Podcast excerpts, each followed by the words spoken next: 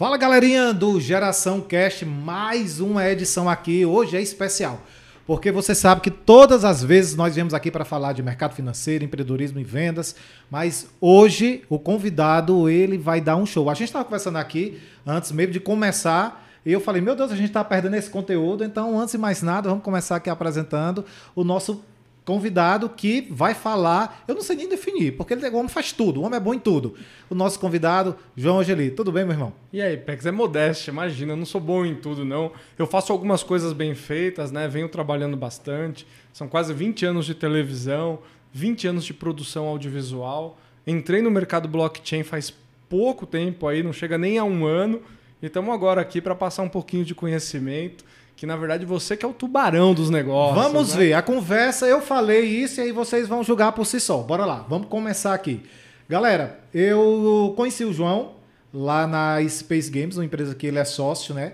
Empresa de NFTs. E daí a gente começou a conversar e, e a gente foi descobrindo tudo que ele faz é assim, é realmente excepcional. Mas e tudo que tu faz? Como é que foi o início de tudo? Assim, como é que tu decidiu ser esse cara fora da curva? Porque a quantidade de coisas que tu faz, um, teve o início, assim, mas o início você, eu vou, eu vou, eu vou fazer algo que não está aí, não é dentro do mercado tradicional, eu quero fazer uma coisa completamente diferente. Como foi o início de tudo? Me diz. Pex, minha vida é uma loucura, cara. Hum. Eu sou igual você. A gente faz um pouco de tudo e quanto mais a gente aprende, mais a gente quer colocar em prática o que a gente aprendeu. Né? Então, lá em 2000, 2001, eu entrei na faculdade de rádio e TV, comecei a estudar rádio e TV. E até então eu achava que eu ia trabalhando só na TV. Né? Depois eu fui para a rádio, estagiei na 89, fui para Metropolitana, depois eu passei para Mix, tudo vizinho seu aqui no prédio da Paulista, é, bem é, do lado. São aqui. Né? E, e, isso me deu uma base muito legal. Em 2004 eu entrei no programa Raul Gil. 2004. 2004. Qual era, qual era a emissora na ocasião? Na época era na TV Band. Ele tinha. Na verdade, eu entrei na Record, foi o último ano de Record deles. Certo. E aí a gente começou na TV Band. E aí foi minha, minha primeira experiência na televisão. Mas aí como é que tu entrou lá com, com o Raul Gil? Você já conhecia alguém? Conhecia nada, cara. Eu, eu gravava casamento naquela época. Né? Eu ganhava muito pouco, eu venho de uma família extremamente humilde. Meu pai era mecânico aos finais de semana. Uhum. Durante a semana ele trabalha numa empresa de ensino que hoje tem quase 300 anos desde a sua fundação na Itália, 1779. Meu Deus. É. Então, uma, uma, vida difícil. Meu pai sempre trabalhou em dois empregos, né? De segunda a sexta ele trabalhava artesão mesmo, fazendo sino de igreja. E depois ele começou no final de semana, sexta e sábado, sábado e domingo, ele ficava debaixo de carro trabalhando para conseguir trazer um pouco de dinheiro a mais para casa. Isso aqui em São Paulo? Aqui em São Paulo, para Alto Paulista, do lado do aeroporto. Uhum. E aí eu via tudo aquilo e sempre em, em, em, trabalhando, né? Só que eu, o que acontecia? De segunda a sexta eu ia pro, pro, pro meu, é, trabalhar com meu pai. E eu tinha muita fome, né, cara? Criança sabe como é que é, quer Sim. comer. E meu pai na época não tinha grana, ele comprava um pãozinho, uma mortadela, deixava lá pra gente comer. Só que aí tinha a Dona Maria que fazia marmita. E aí eu cheguei na Dona Maria e falei assim: Dona Maria, será que a senhora não quer um entregador? Que eu ficava o dia inteiro andando de bicicleta. Em troca, a senhora não dá uma marmitinha para mim? Olha, história. Aí ela virou para mim e falou assim: mas o que, que você gosta de comer? E eu gordo pra caramba, né, velho? É só lasanha. Assim, literalmente gordinho na época? Não, era, era mesmo. Até hoje, que agora eu, eu, eu malho. agora você tá bacana pra, tentar, é, pra tentar segurar o corpo, mas a minha cabeça é de comilão. Ah. E aí eu comia muita coisa, né? Então, durante a semana, meu pai também acabou herdando essa minha herança, porque ela dava uma marmita para mim e uma marmita para ele. Ah. Feita sob encomenda ali, tudo fresquinho. Mas numa negociação da Maria, era em troca do serviço. Exato. Eu não ganhava dinheiro naquela é, época. Era na faixa. Era na faixa. Mas todo uhum. dia eu tinha um almoço muito bom e meu pai parou de levar marmita uhum. né, para nós e a gente começou a comer naquela marmitinha ali, que foi o, basicamente o começo ali da minha vida empresarial. Uhum. Né? Eu negociava o meu tempo para ganhar comida, que para mim na época fazia sentido, né? Eu, minha mãe não tinha condições de dar nada muito fora da caixa, né? Era sempre um pão com ovo, uma salsicha, coisa simples. Sim. E naquela época lá eu comecei já a trabalhar. Mas eu vi que dava para fazer, para potencializar esse negócio. Né? E aí eu comecei a colocar os meus amiguinhos também para entregar a marmita. E aí eu ganhava em cima de cada um uma marmita para poder vender. Já começou escalando. Escalando o negócio, né? É. E aí, enfim, aquela época passou, né? Eu acabei estudando, nunca fui um cara exemplar, nunca fui um cara que estudou muito, mas eu sempre fui um cara muito visual e auditivo. O que você fala para mim, dificilmente eu esqueço e, e aquilo acaba reproduzindo muitas ideias. Então eu sou bom de ideias.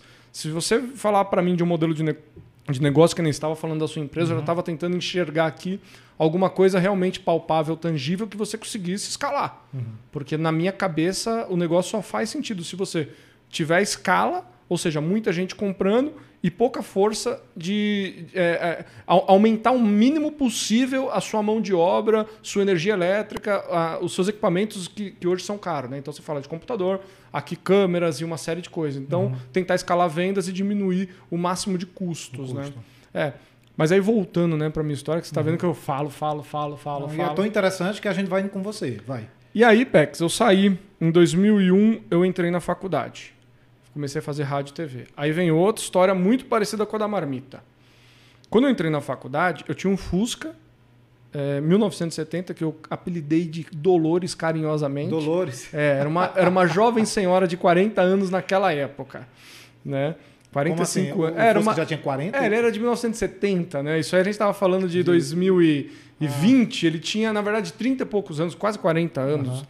E aí eu ia para a faculdade. A primeira coisa que eu fiz foi entrar na rádio da faculdade, que eu fazia rádio e TV. Uhum. E aí eu mudei a história da rádio. Por quê? Eu chegava lá 4 horas da tarde, já estagiava no 89, que é uma rádio rock aqui em São Paulo. Né? Na época era rádio rock, depois ela mudou e voltou a ser rádio rock agora. E eu comecei a estagiar na rádio, comecei a conhecer alguns artistas e cheguei lá na rádio da faculdade. Professor Marcelo Madeira, virei para ele e falei: Madeira, tem como eu, eu, virar locutor dessa rádio? Aí ele falou assim: tem, mas a rádio tá parada, sucateada. Eu falei, cara, mas vocês têm. Eles tinham 6 mil alunos na época dentro da faculdade. Eu falei, cara, são 6 mil alunos que consomem. Xerox na época não tinha nada digital, a gente não tinha PDF, né? Estamos falando isso aí de 2001, não tinha nem celular direito. É. Né? A internet era um negócio assim ainda caríssimo. Uhum. Celular era só para quem tinha dinheiro no Brasil. O cara às vezes entregava uma casa, um carro para conseguir um celular. E aí o que, que eu fiz? Eu entrei na rádio, comecei a colocar umas músicas legais. O Tony Duarte era o cara é, que tocava lá e eu fazia as locuções. E cheguei para todo, todos os comerciantes que tinham dentro do complexo lá do Oswaldo Cruz e fechei um patrocínio. Mas também não era de, de grana, porque as pessoas não me davam dinheiro. Um me dava Xerox. Então eu já não pagava Xerox. O outro me dava comida. Já não pagava comida. Eu tinha um Fusquinha, ia no estacionamento, na verdade, era quase 200 e poucos reais a mensalidade, já não pagava o estacionamento. Porque quando eu entrava no ar, né, eu vou até voltar aqui agora às origens, uhum. né? Uma ótima noite para você ligado aqui na Rádio Fighter com o oferecimento da Dona Clotilde, que tem o melhor salgado aqui da sua, Oswaldo Cruz. E ficava fazendo isso. E o pessoal ia para lá comer, ia no estacionamento. Quando eu entendi que isso virou um negócio, aí eu comecei a ganhar dinheiro. Por quê? Eu trouxe o, o primeiro, meu primeiro grande negócio foi eu trouxe o Banco Bradesco, que eles tinham um negócio chamado Bradesco Juventude, Bradesco na faculdade, tem um nome certo que eu não lembro. Ah. E os caras me pagavam por conta aberta. Cada conta que eu abria, eles me davam 100 reais. Aí eu falei, caraca, como assim? E a mulher, tipo, não, mas a gente só pode pagar 100 reais. Só que 100 reais para mim era muita grana. Naquela época no estágio eu ganhava 300. Mas eu trabalhava de segunda a sexta, às vezes de sábado e domingo, das 8 da manhã até as 3, 4 da tarde era o meu estágio. Para ganhar 300 reais. O salário mínimo era 500.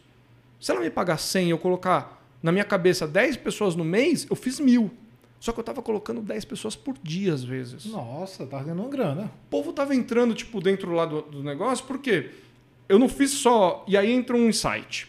Eu não fiz só um negócio. Eu falava assim: se você abrir a conta dentro do Bradesco, eu vou te dar um ticket para você poder comer no, no, hot dog mais barato. E aí eu fechei com a dona Clotilde também para ela fazer um preço menor. No estacionamento você também vai ter um desconto. Então, assim, eu fiz um ecossistema mais barato para que as pessoas pudessem se beneficiar e abriu, teoricamente, a conta era só um, sei lá, só um estralo, entendeu? Uhum. Não era nada para o cara que estava abrindo, para a pessoa que estava abrindo. Mas na contrapartida ele ganhava vários serviços dentro da faculdade.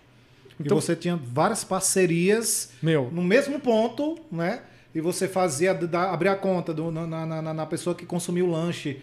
É muito bacana. Isso realmente, realmente o, o real sentido sobre escalar. É isso. E você, você tinha esse poder. E relacionamento, né? E relacionamento, né? Porque eu cheguei no tiozinho que vendia refrigerante lá na porta, na, galera que era a cervejeira, que tinha os bares. Então eu tentei incluir todo mundo num passaporte só. Falei, meu, se eu conseguir fechar aqui e todo mundo der um descontinho, fica muito atrativo para que as pessoas digam sim para o Bradesco. Isso foi o primeiro negócio que eu fiz que eu consegui não só pagar minha faculdade assim, né? Meu pai me ajudou muito, mas num determinado momento a faculdade foi quase que paga assim, uhum. e ainda sobrava um, uma merrequinha para poder já comprar equipamento. Porque hoje nós estamos entre as 10 maiores locadoras de vídeo do Brasil. É, tá na nossa pauta, inclusive, é, eu sei que tô. Mas daqui tá a pouco eu falo disso. É. é. E aí, isso foi o começo, né? Eu digo que é, é literalmente o estralo divino. Algumas pessoas têm aos 10 anos, outras aos 20, outras aos 30, outras aos 50, 60. E tem gente que vai morrer e nunca vai ter o estralo eh, divino para o negócio. Né? E você precisa descobrir qual é o seu estralo divino, o que te faz querer trabalhar mais, acordar cedo e estar tá hoje no feriado, que a gente está gravando aqui numa terça-feira de carnaval, carnaval. Né? Agora, 18 horas e 14 minutos, guerra na Rússia, acontecendo 300 coisas e a gente está aqui focado no que a gente sabe fazer e gosta de fazer. Sim. Né? Beleza, faculdade passou, né? Eu fiz muita coisa lá dentro da rádio, levei todos os artistas que eu podia, muitos shows, muitos eventos. Mas ali, talvez, me diga, me diga se eu estou certo nessa afirmação, onde você entendeu que, que não só o, o teu sonho de, de, de profissão estava começando, mas você entendeu de fato que você tinha um negócio nas mãos. Porque assim, né? Porque a gente entra, por exemplo, quem faz, faz, faz faculdade, é, no caso, entra lá, cara, eu quero essa profissão, mas tem um determinado momento que a profissão começa, você, você dá o clique e diz, não, isso daqui vai ser o meu negócio, de onde eu vou ganhar dinheiro, de onde eu vou construir uma vida em cima disso. Você entende? Assim, porque, por exemplo, eu, eu sou formado em Direito, mas eu, quando eu, eu é, comecei a fazer Direito, eu já trabalhava no mercado financeiro, na ocasião. E dentro lá, eu fiz direito entendendo que a lei eu não iria exercer. Eu fiz desde o primeiro momento entendendo que eu não ia exercer. Porque eu já sabia que eu era apaixonado pelo mercado financeiro. O mercado financeiro era onde eu queria estar. Todo o meu tempo que eu pudesse estar lá dentro, eu gostaria de estar, gostando mesmo. Eu ganhava bem, eu fazia um, aquele trabalho que eu faria até de graça. Mas no teu caso, tu mesmo desde cedo, tu descobriu que teu business já estava dentro daquilo que tu escolheu, no caso de, de, do teu curso, e daí de lá para cá, tu foi fazendo muitas outras coisas, pelo obviamente o profissional que você é, pela, pela pessoa desenrolada que você é, uma pessoa que sempre investiu em relacionamentos, isso é claro para ver. Mas ali tu, tu, já começou a transformar em business, enquanto tem muita gente que passa uma faculdade inteira, e você sabe disso, termina e não transformou o negócio ainda em business, às vezes nem exerce. E não, e por isso que, como você falou, você teve realmente o estralo divino, né? Lá dentro, não foi isso? Foi isso. E muitos dos meus colegas da faculdade hoje não, nem, nem conseguiram entrar no mercado. Realmente. Nem conseguiram Realmente. entrar no mercado. Porque assim, ó, se você falar do mercado de televisão, de cinema no Brasil, é muito pouco. Pois é. Entendeu? E assim, às vezes você até entra, mas pela porta dos fundos. Porque a TV é um lugar ingrato. É, o, o, espaço que tem na TV é só 24 horas. Então você, teoricamente, tem 24 horas de programas no ar. E você vai ter no máximo 24 programas no ar. O que, que isso quer dizer? São 24 almas só beneficiadas. O resto não tem vez. É diferente da internet que cada um coloca o seu programa, cada um é, é, fala do que quer. Que nem hoje você está com um programa trazendo muita gente de qualidade. Tenta entrar numa TV para você ver o custo. E o retorno hoje não chega nem a. é zero perto da internet. Porque hoje você consegue escalar na internet gastando muito pouco. Uhum. Né? É acessível hoje uma pequena empresa fazer um comercial. Na época em que eu comecei a trabalhar, só os grandes conseguiam é, dizer para a massa o que eles faziam. Né? Então hoje você consegue fazer, através do tráfego, através de estratégias de marketing, falar direto para o seu público. A, a TV é um tiro de bazuca para matar barata. Você dá um tiro de bazuca em termos de dinheiro e no fundo o seu público às vezes nem está lá. É mais por status, sabe? Da pessoa querer falar, não, estamos na Globo, estamos na Record, estamos na, na Gazeta nem tanto, mas na Band, no SBT. Então, cara, isso, isso acabou. O que eu vivi no passado, todo o glamour da TV, é, tudo o que aconteceu acabou. Né? É como se hoje, Pex, eu não sei se você lembra do Mapograph, que era aquele mapa de rua. Sim. É como se hoje eu quisesse vender um mapa de rua concorrendo com o Waze. Uhum. Esquece, cara. Quando que alguém vai comprar? Quando que alguém vai retroceder? Mas, mas você estava você tava saindo lá já da, da rádio e tudo mais da faculdade, e daí você Isso. foi pra TV. A história é boa. Ah, bora. Depois que eu saí da TV. Na verdade, eu comecei, eu continuei trabalhando com rádio, né? E fui trabalhar gravando casamento. O que, que eu fazia? De final de semana, sexta, sábado e domingo à noite, tem muito casamento rolando, né? E aí eu falei, ah, comprei uma câmera bem meia-boca e fui gravar casamento. Só que o meu primeiro casamento, eu falei, eu não tenho autoridade, eu não tenho conhecimento para fazer. E aí eu quero que vocês pensem no que eu vou dizer agora, porque é, é- imagina algo que você nunca fez, perdão, que você nunca fez, mas você tem é, você tem conhecimento raso para fazer e você acredita que dá para fazer. Era eu gravando um casamento. Aí o que eu fiz? Contratei o melhor câmera que eu conhecia na época para gravar o casamento. Liguei pro cara, fechei com ele, aluguei uma câmera boa e falei, eu preciso de um portfólio bom. Dei a câmera na mão dele e fiquei assistindo de camarote. Na câmera tem um negócio que chama inverter o gatilho. O que, que é? Você aperta o REC e começa a gravar. Só que casamento você não para de gravar. Depois que você apertou o REC, Hum. você só para a hora que a noiva sai do casamento, joga o arroz e depois vai pra festa. Hum. Esse câmera tá acostumado a fazer televisão que o cara grava e, e, e estopa. Grava e estopa. E ele inverteu o gatilho. Ele achou que ele estava gravando, mas na verdade ele tinha pausado. Nossa. E ele não gravou nada. Do casamento. Ele gravou a entrada. Eu tinha a entrada da noiva. Ah. Ele gravou um beijo e gravou a saída da noiva.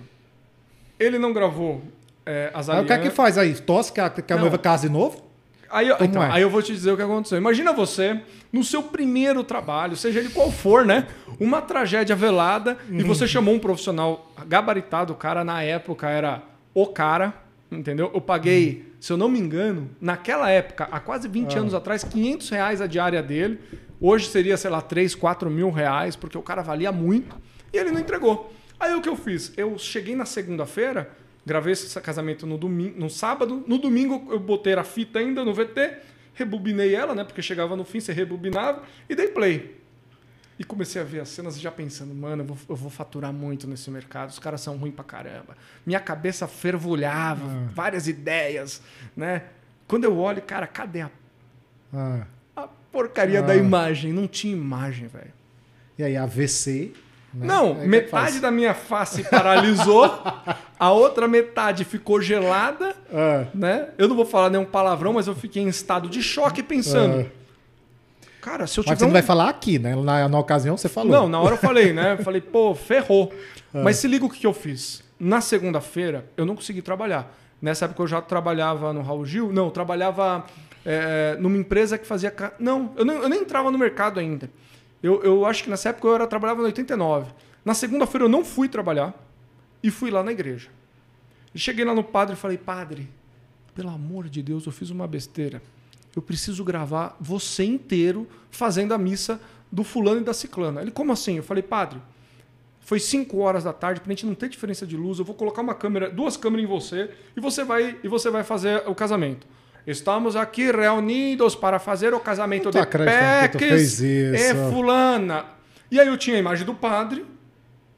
Imagina, olha a montagem. Não, tu pediu pro padre simular o casamento. Não, eu implorei. Eu não pedi. Não pediu, implorou.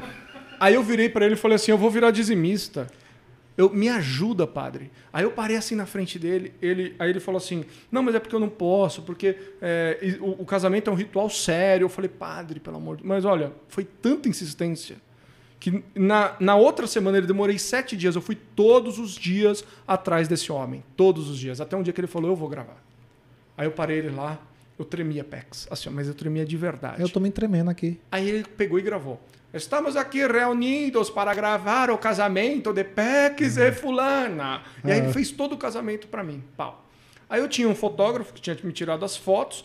Aí no momento das alianças, eu cheguei para a noiva e falei assim, ó, liguei para ela, não me lembro o nome dela de verdade, e falei, fulana, tem como a gente se encontrar para eu poder é, fazer um clipe a mais para você? Ela tem. Eu, um chroma key, eu levei um chroma key pro Parque do Ibirapuera. Chroma key, para quem não sabe, é um fundo verde que eu coloco o que eu quiser. Recorta ela e ela vai, Aí a noiva grave- vai pra qualquer lugar. Isso. Aí eu gravei várias cenas da igreja com a câmera parada e eu colocava. Aí eu apertava no close pra dar o beijo. Eu falava, dá o beijo. Aí eu falei assim: tem como a gente fazer uma cena de vocês colocando aliança? Tem. Fechado, assim, ó, só no, no bagulho da aliança. E aí, não, mas tu pediu pra ela fazer o mesmo penteado da.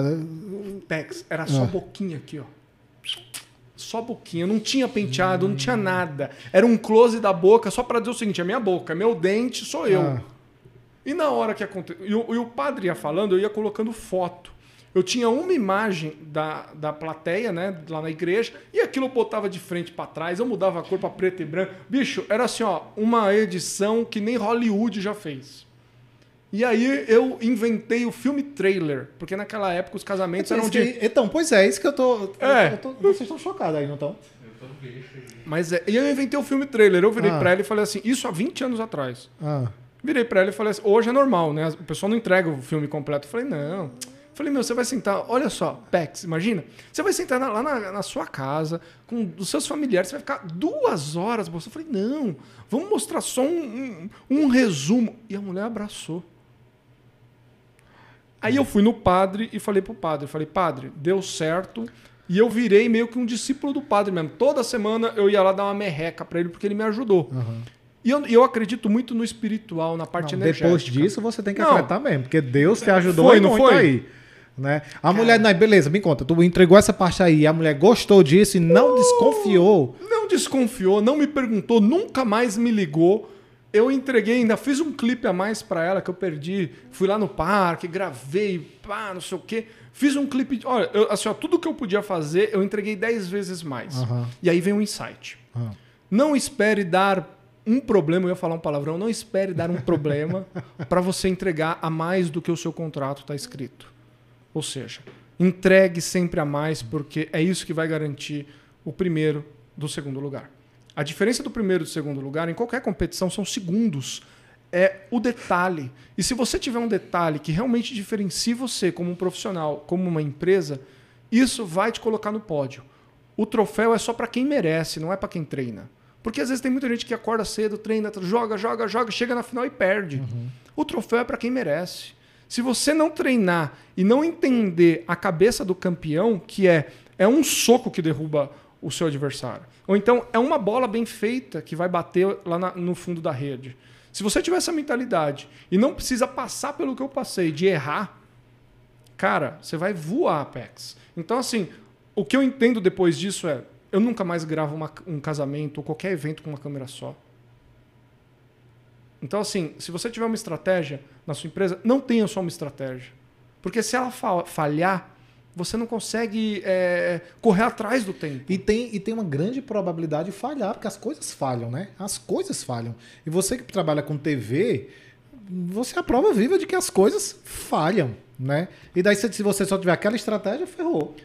Ferrou, nem sempre você vai ter o padre José não na tem, sua vida para lhe abençoar, né? Tem. Nem sempre o padre está lá. E, quem, e como que. E às vezes as pessoas. Sabe o que, sabe o que um brasileiro normal faria no meu lugar? Eu choraria. Ligaria para a noiva e diria assim: Eu perdi o seu material. Verdade. Eu não gravei. Ele nem tentaria, às vezes, é, reproduzir, reconstituir. Por quê? Porque na hora do desespero, é na hora que o avião tá para cair, e eu tenho experiência disso, que eu vou contar para vocês daqui a pouco, uhum. que você vê se o piloto é bom. Porque na hora que você está dentro da Ferrari, com dinheiro no bolso, com a sua empresa ganhando dinheiro, qualquer idiota é bom.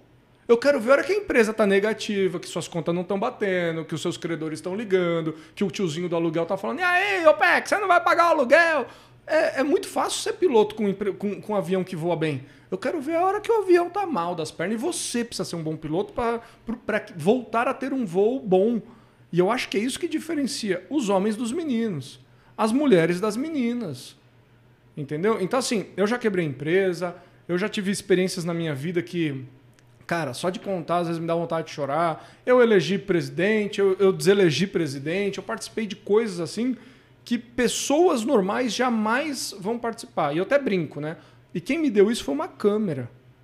A câmera, quando você está com uma câmera no ombro, principalmente uma câmera grande, as portas se abrem para você. Né? E, e, é muito louco esse poder da câmera, porque se a câmera não gostar de você, artista, ela virar para o lado, acabou. Então você precisa ser sempre irresistível. Assim como um produto, assim como uma empresa. Você precisa estar sempre inovando, você precisa estar sempre trazendo é, ótimas é, oportunidades e, e, e, criando sempre para que você se diferencie. Né? Então, assim, você hoje tem várias empresas. O que, que você faz para se diferenciar? Sem dúvida, uma coisa que você falou, o over delivery. Sem dúvida, o over delivery. No nosso caso, como eu venho de vendas, né, eu sempre faço, um, talvez uma, uma, eu sempre faço o processo de qual produto eu compraria, é de se colocar no lugar do cliente, né? Uhum. Qual produto me manteria comprando aquele que, que é a questão da recorrência, né? Porque a gente tra trabalha muito com recorrência aqui. Então eu coloco, me coloco na outra posição e vejo aqui o que é que eu compraria, eu vejo o que é que eu continuaria é, é, comprando, eu vejo qual um preço justo que eu pagaria. Eu faço toda essa matemática. Então a gente passa muito tempo produzindo o produto ideal para se vender, sem dúvida. E tanto que, inclusive, foi uma conversa nossa aqui agora, uhum. que tu tá aí, daqui a pouco tu vai falar, né?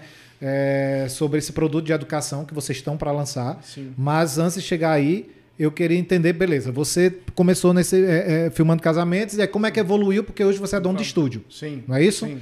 E, e também tem uma empresa de alugar máquinas para eventos. de cinema. Cinema. É, filme, vídeo e cinema. Tá, ou como é que como é que foi a evolução dessa história até chegar nesses dois pontos que eu, eu fui lá no teu estúdio, é lindo. Legal, né? Inclusive, quando eu tava lá, tava tendo gravação, eu acredito que era uma, uma marca de roupa que fizeram um jardim lá no meio, ficou foi, lindo aquilo. Foi a Prove. A Prove é do Léo Picon e da Jade Picon, que está dentro do BBB. A Prove é uma, uma parceira nossa. É marca de roupa? É marca de roupa. Ah. É. Lifestyle total. O Léo Picon, que é um dos donos da Approve, uhum. e também é cliente lá do estúdio. A gente produz muita coisa em parceria. Netflix também é cliente de vocês? Netflix, ah, eu não sei quantos anos, mas já são bons anos que a gente produz muita coisa para Netflix, aluga equipamento, faz os lançamentos, tem muita coisa bacana aí que a gente faz. Globo Filmes, é... cara, quase todos os youtubers vão lá gravar.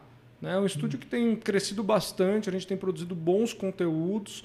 E, e, hoje em dia, quem tem conteúdo bom e relevante tem autoridade. Aliás, cria autoridade. Uhum. Né? Porque ninguém tem nada. Até que as pessoas comecem a olhar o seu produto é, com um certo é, destaque. Então você começa a se destacar quando você começa a trazer coisas de qualidade, produtos de qualidade. Então, beleza. Então, conta como é que tu foi para. Beleza.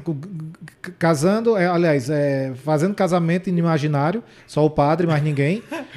até, é, no caso, tem empresa que, que aluga equipamentos de cinema. Tem. E estúdio. De aqui... Saí dessa vida de casamento, fui trabalhar no programa Raul Gil.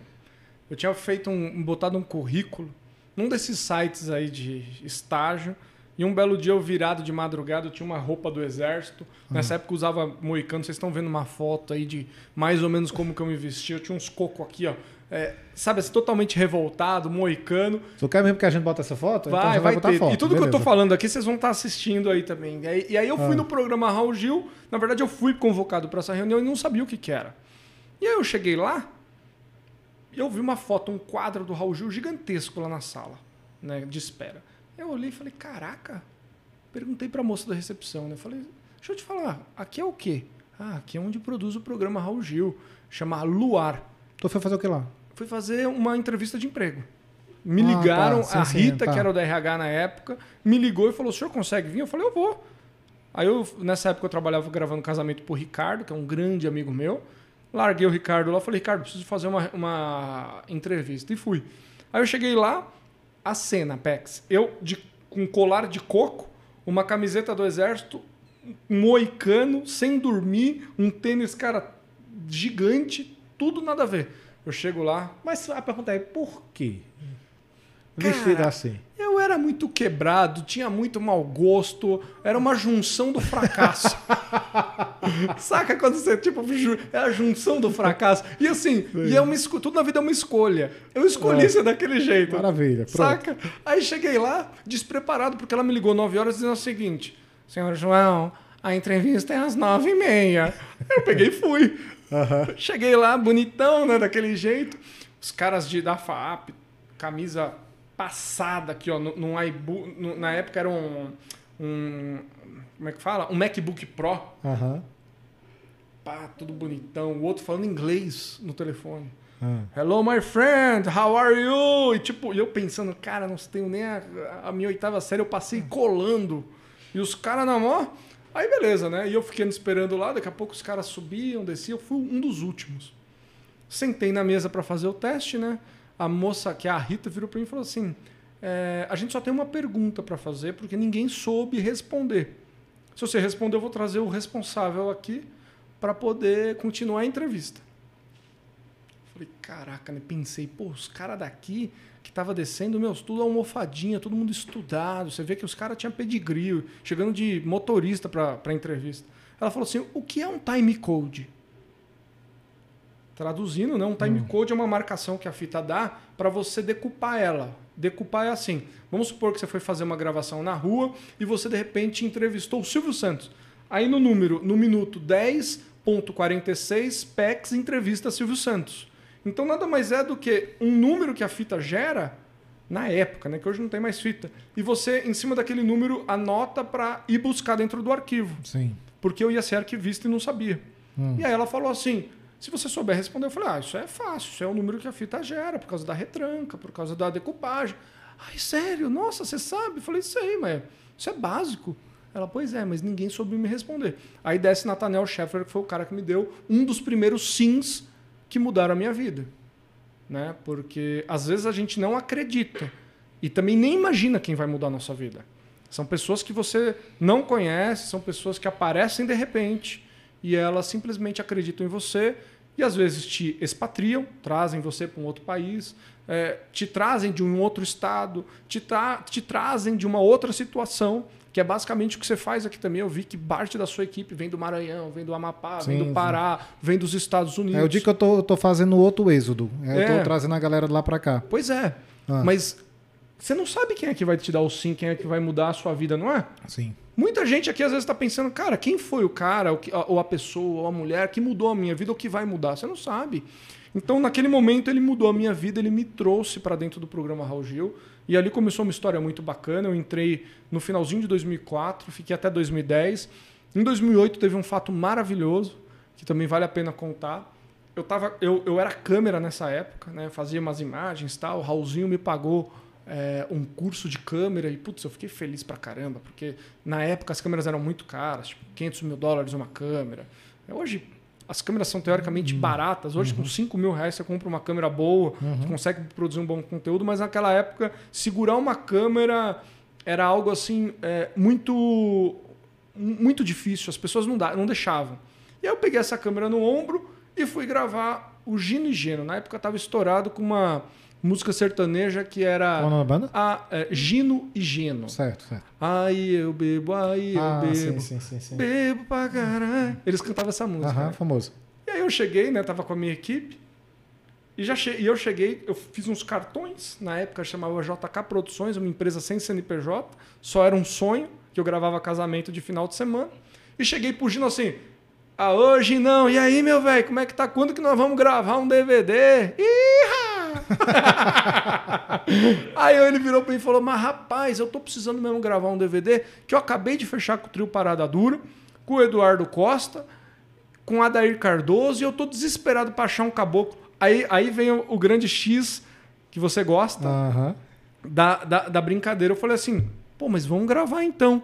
Aí ele virou para mim e falou assim: pô, João Gil vamos gravar. Ele achou que eu era um, um, uma pessoa da família Raul Gil. Uhum, E eu, eu falei, bom, eu vou ficar quieto. Sim, lógico. Eu não vou nem, nem mentir dizer que sou e também não vou falar que não sou porque deixo no ar. Uhum. E foi. Ele me passou o telefone do Maurinho lá de Divinópolis. Maurinho Vaguinho, que era os empresários, e eu liguei. Alô, seu Maurinho, boa tarde, tudo bem? Voz séria, né? Naquela ah. época não tinha é, uma ligação por vídeo. Falei, ó, quem me passou aqui o seu telefone foi o Gino, disse que era para ligar diretamente para você, eu já estou encaminhando o é, orçamento. Ele, pô, mas ele falou, falei, sim, já estou mandando o orçamento. Eu não deixei, não deixei ele respirar, nem uhum. pensar. Uhum. Naquela época eu fui lá na sala da Neide, passei um fax para ele, mandei um e-mail, ele recebeu e, cara, a gente fechou um orçamento, sem brincadeira, acho que em cinco dias. O que, eu ganhar, o que eu ia ganhar naquele DVD correspondiam a 30 anos de programa Raul Gil. Nossa. 30 anos. Eu não sei se isso era muito ou lá você ganhava muito pouco. Muito pouco. Eu ganhava então, 500 reais por mês. Um ano daria 6 mil, 10 anos daria 60 mil, 30 anos daria tipo 200 e poucos mil. Mas naquela época, em 2008, né? Para mim era muita grana. Porque não, eu, eu ainda era estagiário, eu ainda era. Beleza, né? Quando eles depositaram metade do trabalho, o COAF blo bloqueou a minha conta. COAF, para quem não sabe, é o Banco Central, né? Uhum. Aliás, o Bacen bloqueou a minha conta. Ah, é, o, é. o Banco Central. E me ligaram, uma treta do caramba. Beleza, eu consegui lá reverter e liguei pro Tchê, que era o meu chefe. Falei, Tchê, eu vou precisar ficar meio ausentado uns dias aí. Fechei um trabalho meio grande. Ele, não, mas me conta, tal, não sei o que lá. Eu não queria contar com ele por medo. Aí ele virou para mim e falou assim: Ó, você me conta, eu vou ter que eu vou ter que tomar uma providência. Como é que você vai ficar uma semana fora? Falei, Tchê, o negócio é o seguinte: fechei um DVD assim, assim, assado, orçamento de tanto, piriri. Aí eis que vem a frase, né? Ele falou, cara, eu tô há 40 anos na televisão, eu nunca consegui fechar um trabalho desse, ta desse tamanho. Nunca. Aí eu falei para ele assim, mas você tentou pelo menos? Ele ficou olhando, parado, pensando. Falou assim, ah, não. Eu falei, pois é. Eu falei, a diferença de quem tenta para quem não tenta é que um vai andar de BMW, vai andar de Land Rover e o outro vai continuar pegando ônibus. E não é uma questão de tentar. Você tem que acreditar que aquele cliente é a mina de ouro que você não tem. E junto vocês vão se transformar em algo é, muito, muito nobre. Aí naquele dia eu contratei o Tchê. Falei, Tchê, eu não tenho competência para tocar um projeto desse e não tinha mesmo. Não tinha. Graças a Deus ele estava na minha vida naquela época. Aí eu virei para ele e falei, Tchê, faz o seguinte, velho, dirige esse DVD comigo. Ele falou, porra, mas claro. Resumindo, nós dois como sete dias fora. Largamos o programa Raul Gil e fomos. Eu tenho uma pergunta para fazer mediante essa aí. Ah, Você falou que fechou esse, esse, esse, esse DVD, ganhou muito bem na ocasião. O que é que mudou no business dessa época para cá? Porque eu sinto que hoje em dia, eu não sei, eu não, é só sinto, né? Que eu não, não sou desse universo, mas hoje em dia parece que as coisas rodam muito mais assim na parceria, no que, o que os dois podem é, é, ganhar juntos do que uma pessoa pagando diretamente. Dizer assim, não, vamos entrar meio que em parceria aqui e o que rodar isso aqui, cada um fica com a tua porcentagem. É que foi? É, é- é- essa minha impressão tá certa ou não? Porque antes eu vi- via a galera chegando e pagando, realmente. Hoje eu vejo muitas parcerias sendo feitas, as collabs, essas coisas. É isso mesmo, João? É isso mesmo, mas quando você é muito grande, PEX, vale a pena você comprar um produto e não virar parceiro. Então imagina o seguinte: é, eles naquela época estavam estourados, fazendo 30 shows por mês, ganhando muita grana. Então eu tenho dinheiro para pagar uma produção dessa. Não, não, eu sei. Eu tô falando, mas hoje em dia, hoje em dia, as pessoas, você não vê muito mais fazendo parcerias em Vê. algo, porque assim, Vê. você mesmo tem N negócios rodando agora. E N negócios seus, eu sei que também são de parcerias, porque são duas pessoas que acreditam no potencial Sim. daquilo e se, e, se, e se unem para colher os frutos daquele negócio específico que vai dar. Tá você, você e Elu aí para contar a história, você, o Alexandre do banco também, que Sim. vocês têm aí as parcerias e outras pessoas mais que vocês, vocês fazem, porque com a expertise das pessoas se juntando, É muito melhor que dinheiro. é muito melhor que dinheiro. Muito melhor. Chegamos nesse ponto. dinheiro. É isso. Né? Porque- Porque... é um potencial, porque hoje as coisas, como elas são tão, estão tão descentralizadas, ao, ao potencial de du- duas pessoas de expertises complementares gerar um unicórnio, não, é Não, é, assim? é. Hoje em dia, porque antes não. Antes você não via as coisas acontecendo. E hoje em dia você vê essas coisas acontecendo. Mais um motivo para as parcerias elas serem acreditadas. Porque aquilo ali pode ser o próximo pau, coisa Sim. grandiosa do futuro. É isso. não é verdade? É isso. Não, e você tem que ser um apostador full time, né? Pois é. Porque você não sabe o que vai dar certo. Você tem que ir lá e tentar. Então você tem que fazer. Mas a música ainda é uma parada que parceria não, não dá certo. Por quê? Porque normalmente quem tem muita grana não quer parceria. Ele quer comer do bolo sozinho. Sim. E aí você vê muito cara morrendo sozinho. Então a música, ela na verdade a música está mudando demais. Quando eu comecei na música, eu não vou citar nomes, tá? Mas é assim, ó, tinha um CD. Aí eu criava um CD. E, e normalmente era lançado, por exemplo, pela Warner, pela Som Livre. Esse mesmo cara mandava fazer, vamos supor, mil CDs seriam originais, e ele fazia 10 mil falsos. Ele distribuía primeiro para os camelôs, para depois distribuir nas lojas. Ou seja, você às vezes encontrava no camelô o lançamento antes de encontrar nas lojas. Eu vi muito disso, Pex. Não sabia disso. Pois é. Então, assim, o mercado é, musical no final ali de 2005, 2006, 2010, ele derreteu. Por quê? Porque hoje o artista ganha com show e ganha com visualização na internet. Basicamente é isso que um artista ganha. Né? E também pelo Spotify e, a, e, e os players de áudio. E agora, a Gala, dentro da blockchain, lançou o Listen to Earn, Aham. que é o que? Um node para você poder ouvir e ganhando tokens das músicas e dos minutos que você teoricamente perde ali para ouvir. Então o mercado está em constante mudança. E naquela época, o cara só ganhava dinheiro com CD, tanto é que nós vendemos o disco de platina duplo, que se eu não me engano foram, eu vou falar besteira, eu acho que foi 300 mil vendas desse DVD De, que- do de- trio Parada Dura, sim. é, que a gente gravou em 2008, 21 de abril de 2008.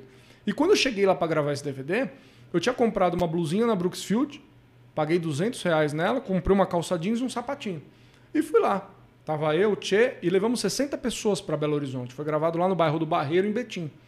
E eu cheguei lá, tava o Maurinho, o Vaguinho, eles pararam, olharam para minha cara assim e cumprimentaram o Tchê. Ô, senhor João Angeli, um prazer para você, né? O Tchê já era um cara mais velho, aparentava uma idade e tal. E cabelo branco, às vezes, mostra, né, para algumas pessoas, sei lá, um pouco mais de autoridade. Sim. E ele falou: não, mas o João Angeli não sou eu, não, o João Angeli é ele. Aí ele olhou assim pra minha cara, o Maurinho, e falou: mas não é possível, rapaz. Porra, mas se eu soubesse que era um mulher. Mas você tem noção do que a gente vai fazer aqui, meu filho? Isso aqui é um DVD, os caras são é, baluartes, estão há sei lá quantos anos, a gente não pode errar. E pegou e me deu uma comida. Aí eu fiquei olhando pra cara dele assim, né? Quase com lágrima no olho. Hum. Aí o Tchê virou pra mim e falou: não esquenta a cabeça, não. Porque a gente trouxe aqui o que tinha de melhor na época. Fechamos uma unidade. Agora uma galera, né? Vocês se prepararam mesmo pra ir. Eu não tinha competência.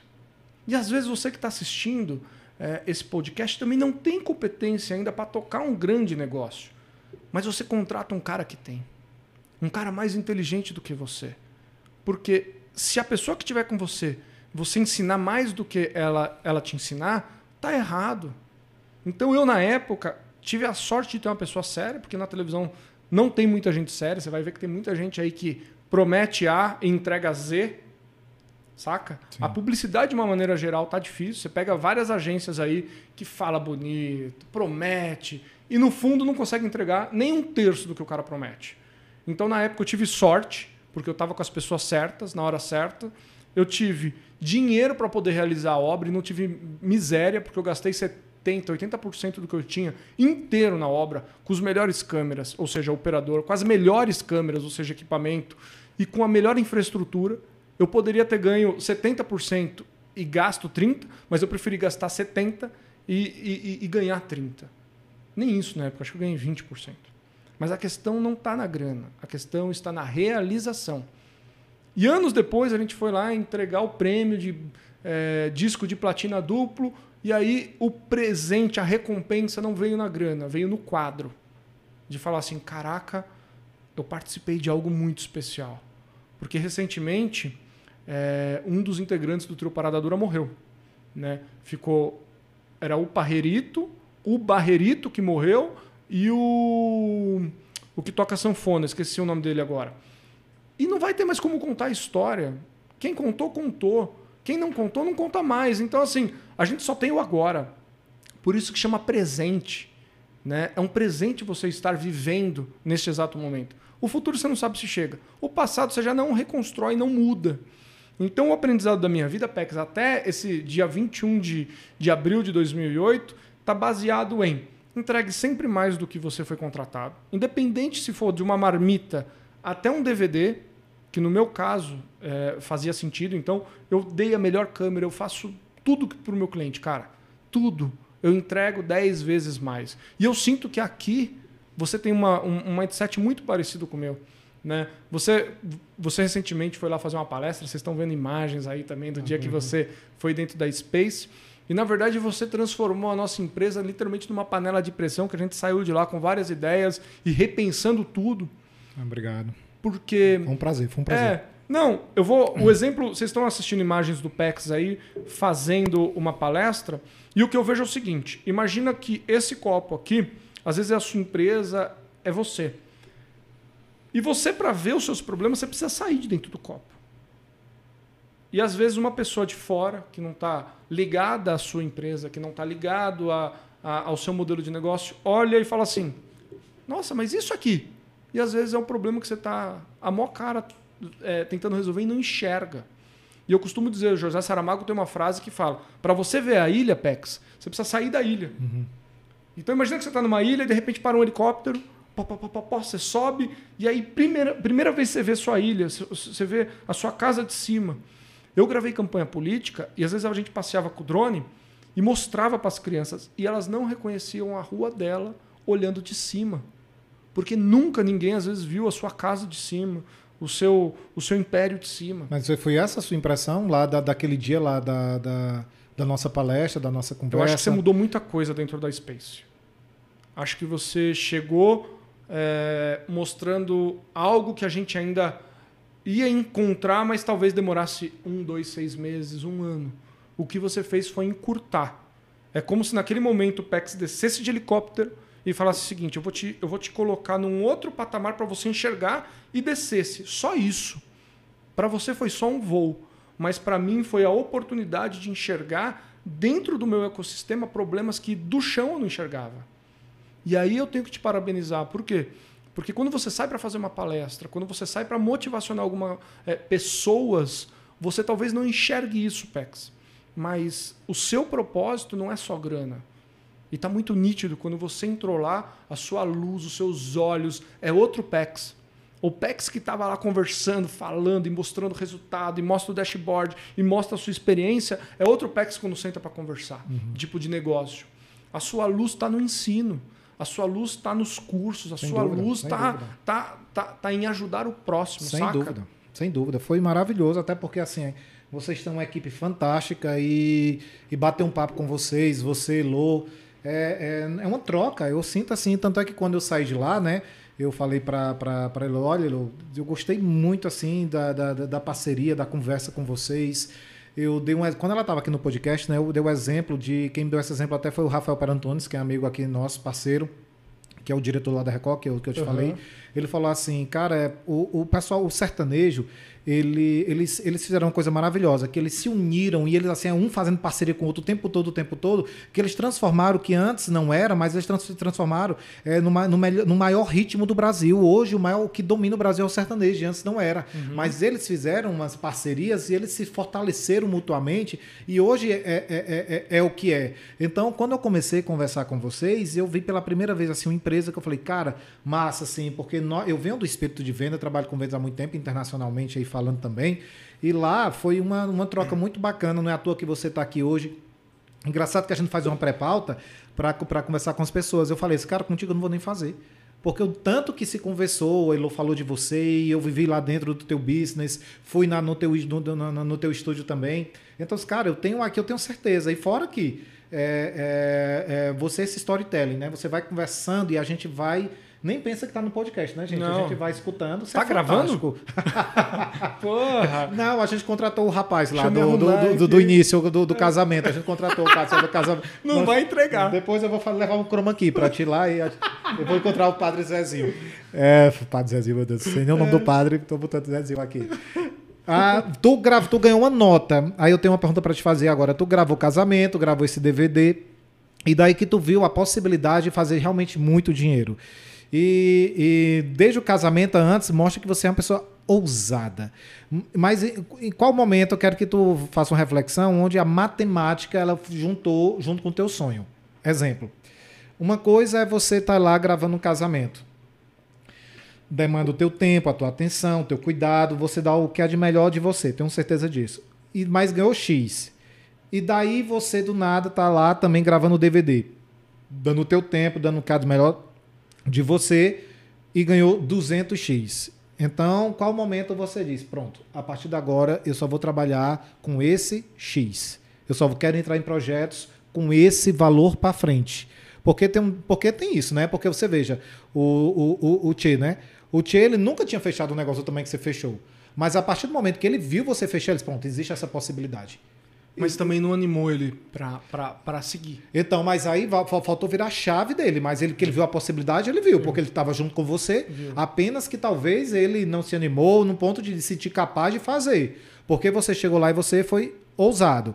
Aí a pergunta é: em qual momento isso virou uma chave com relação a financeiro também? cara, eu quero começar a trabalhar com projetos desse tamanho. Porque lá você ganhava pouco lá no programa, na, na ocasião. Só que você fechou alguma coisa assim. Eu acho que também eh, eh, a minha impressão é, cara, não vale a pena mais eu estar tá trabalhando por esses 500. Eu tenho que estar tá envolvido agora projetos que seja de X para cima. Meu tempo agora passou-se a valer X a partir desse aqui. Talvez não o mesmo valor, porque DVD são coisas de ocasião, mas pelo menos levantou, lhe abriu uma janela, dizendo, agora só quero ir se for desse tamanho. Então agora só vou batalhar, pleitear coisas desse tamanho. Aconteceu isso a partir daí? Você voltou a ser aquela pessoa hippie que era antes? Como na foi? Na verdade, assim, eu costumo brincar que a gente vive numa cadeia hum. de porta aberta. Você está livre. Você pode largar o seu emprego amanhã, você pode largar a sua esposa, o seu marido amanhã, você pode mudar pro, do, do Brasil amanhã. Tudo é uma escolha, Pex. E eu, e eu tinha uma bola de ferro dentro do, do amarrada no meu pé, junto com o programa, Raul Gil.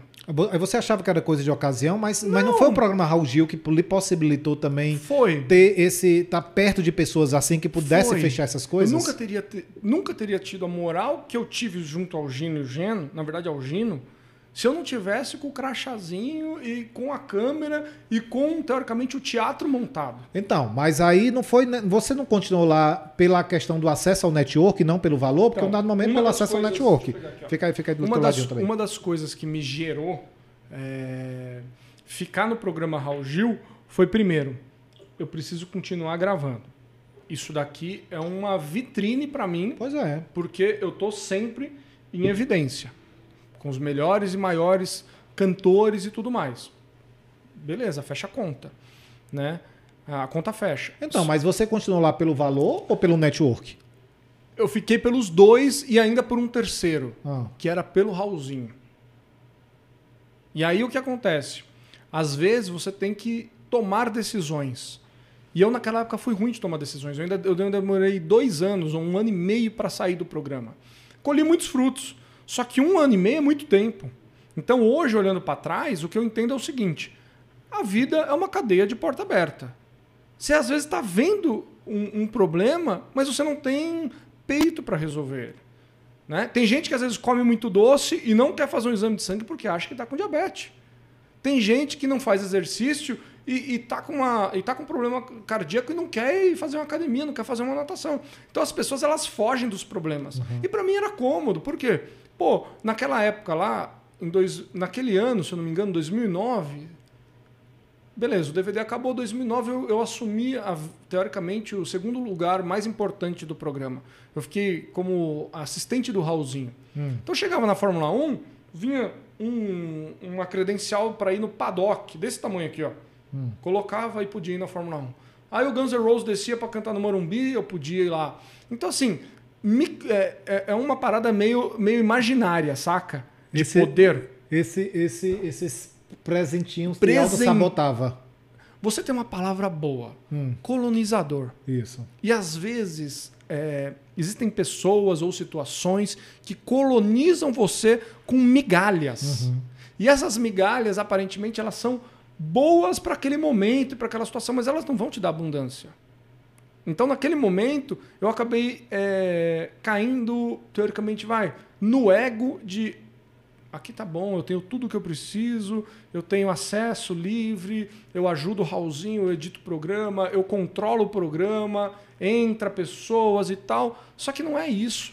Quando você olha para fora do mundo em que você está vivendo, você fala: Meu Deus do céu, quanta coisa eu deixei de fazer, quanto progresso eu deixei de, de ter na minha vida por não tomar decisões. E quando é que tu pensou dessa maneira? 2010. Hum. Então aí passaram quase 24 meses até eu realmente sair fora.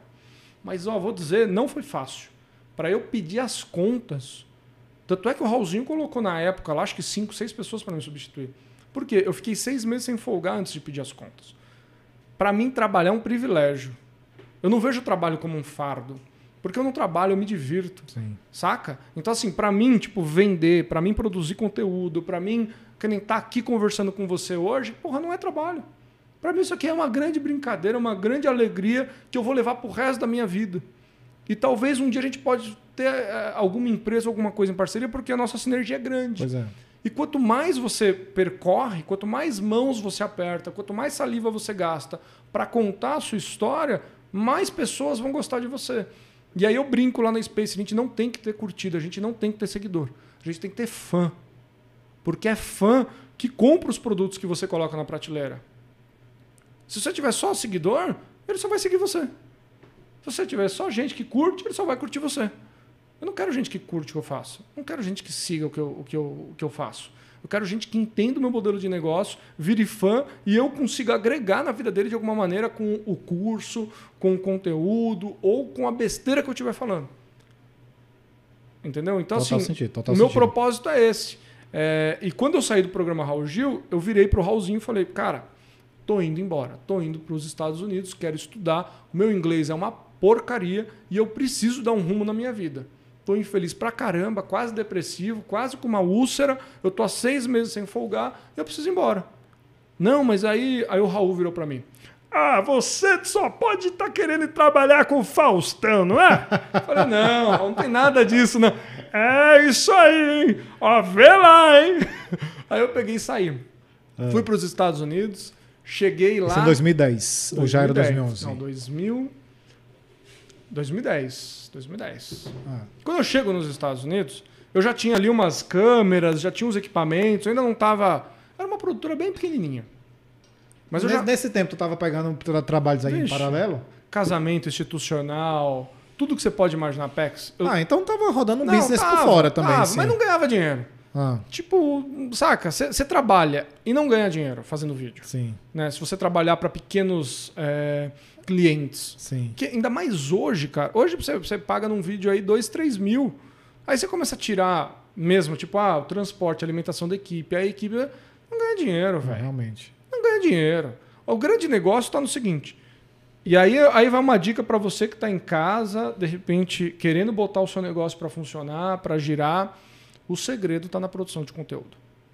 O segredo está no que você fala para o seu cliente e em como você fala para o seu cliente. Tá, e no caso a produção de conteúdo é da pessoa que pega um celularzinho e começa a conversar com a pessoa, aí acha aquelas pessoas que se identifica, mas você realmente assim, porque produzir hoje todo mundo está tá produzindo, mas tem, tem galera que está realmente entregando valor. É tem, é diferente. É, então, no caso, é produzir conteúdo entregando valor. Porque antes, ok, eu, vi, eu sentia, daí, daí tu me disse teu pensamento, que eu, eu, eu, não sei até quando eu até, até, até quero te fazer uma pergunta também.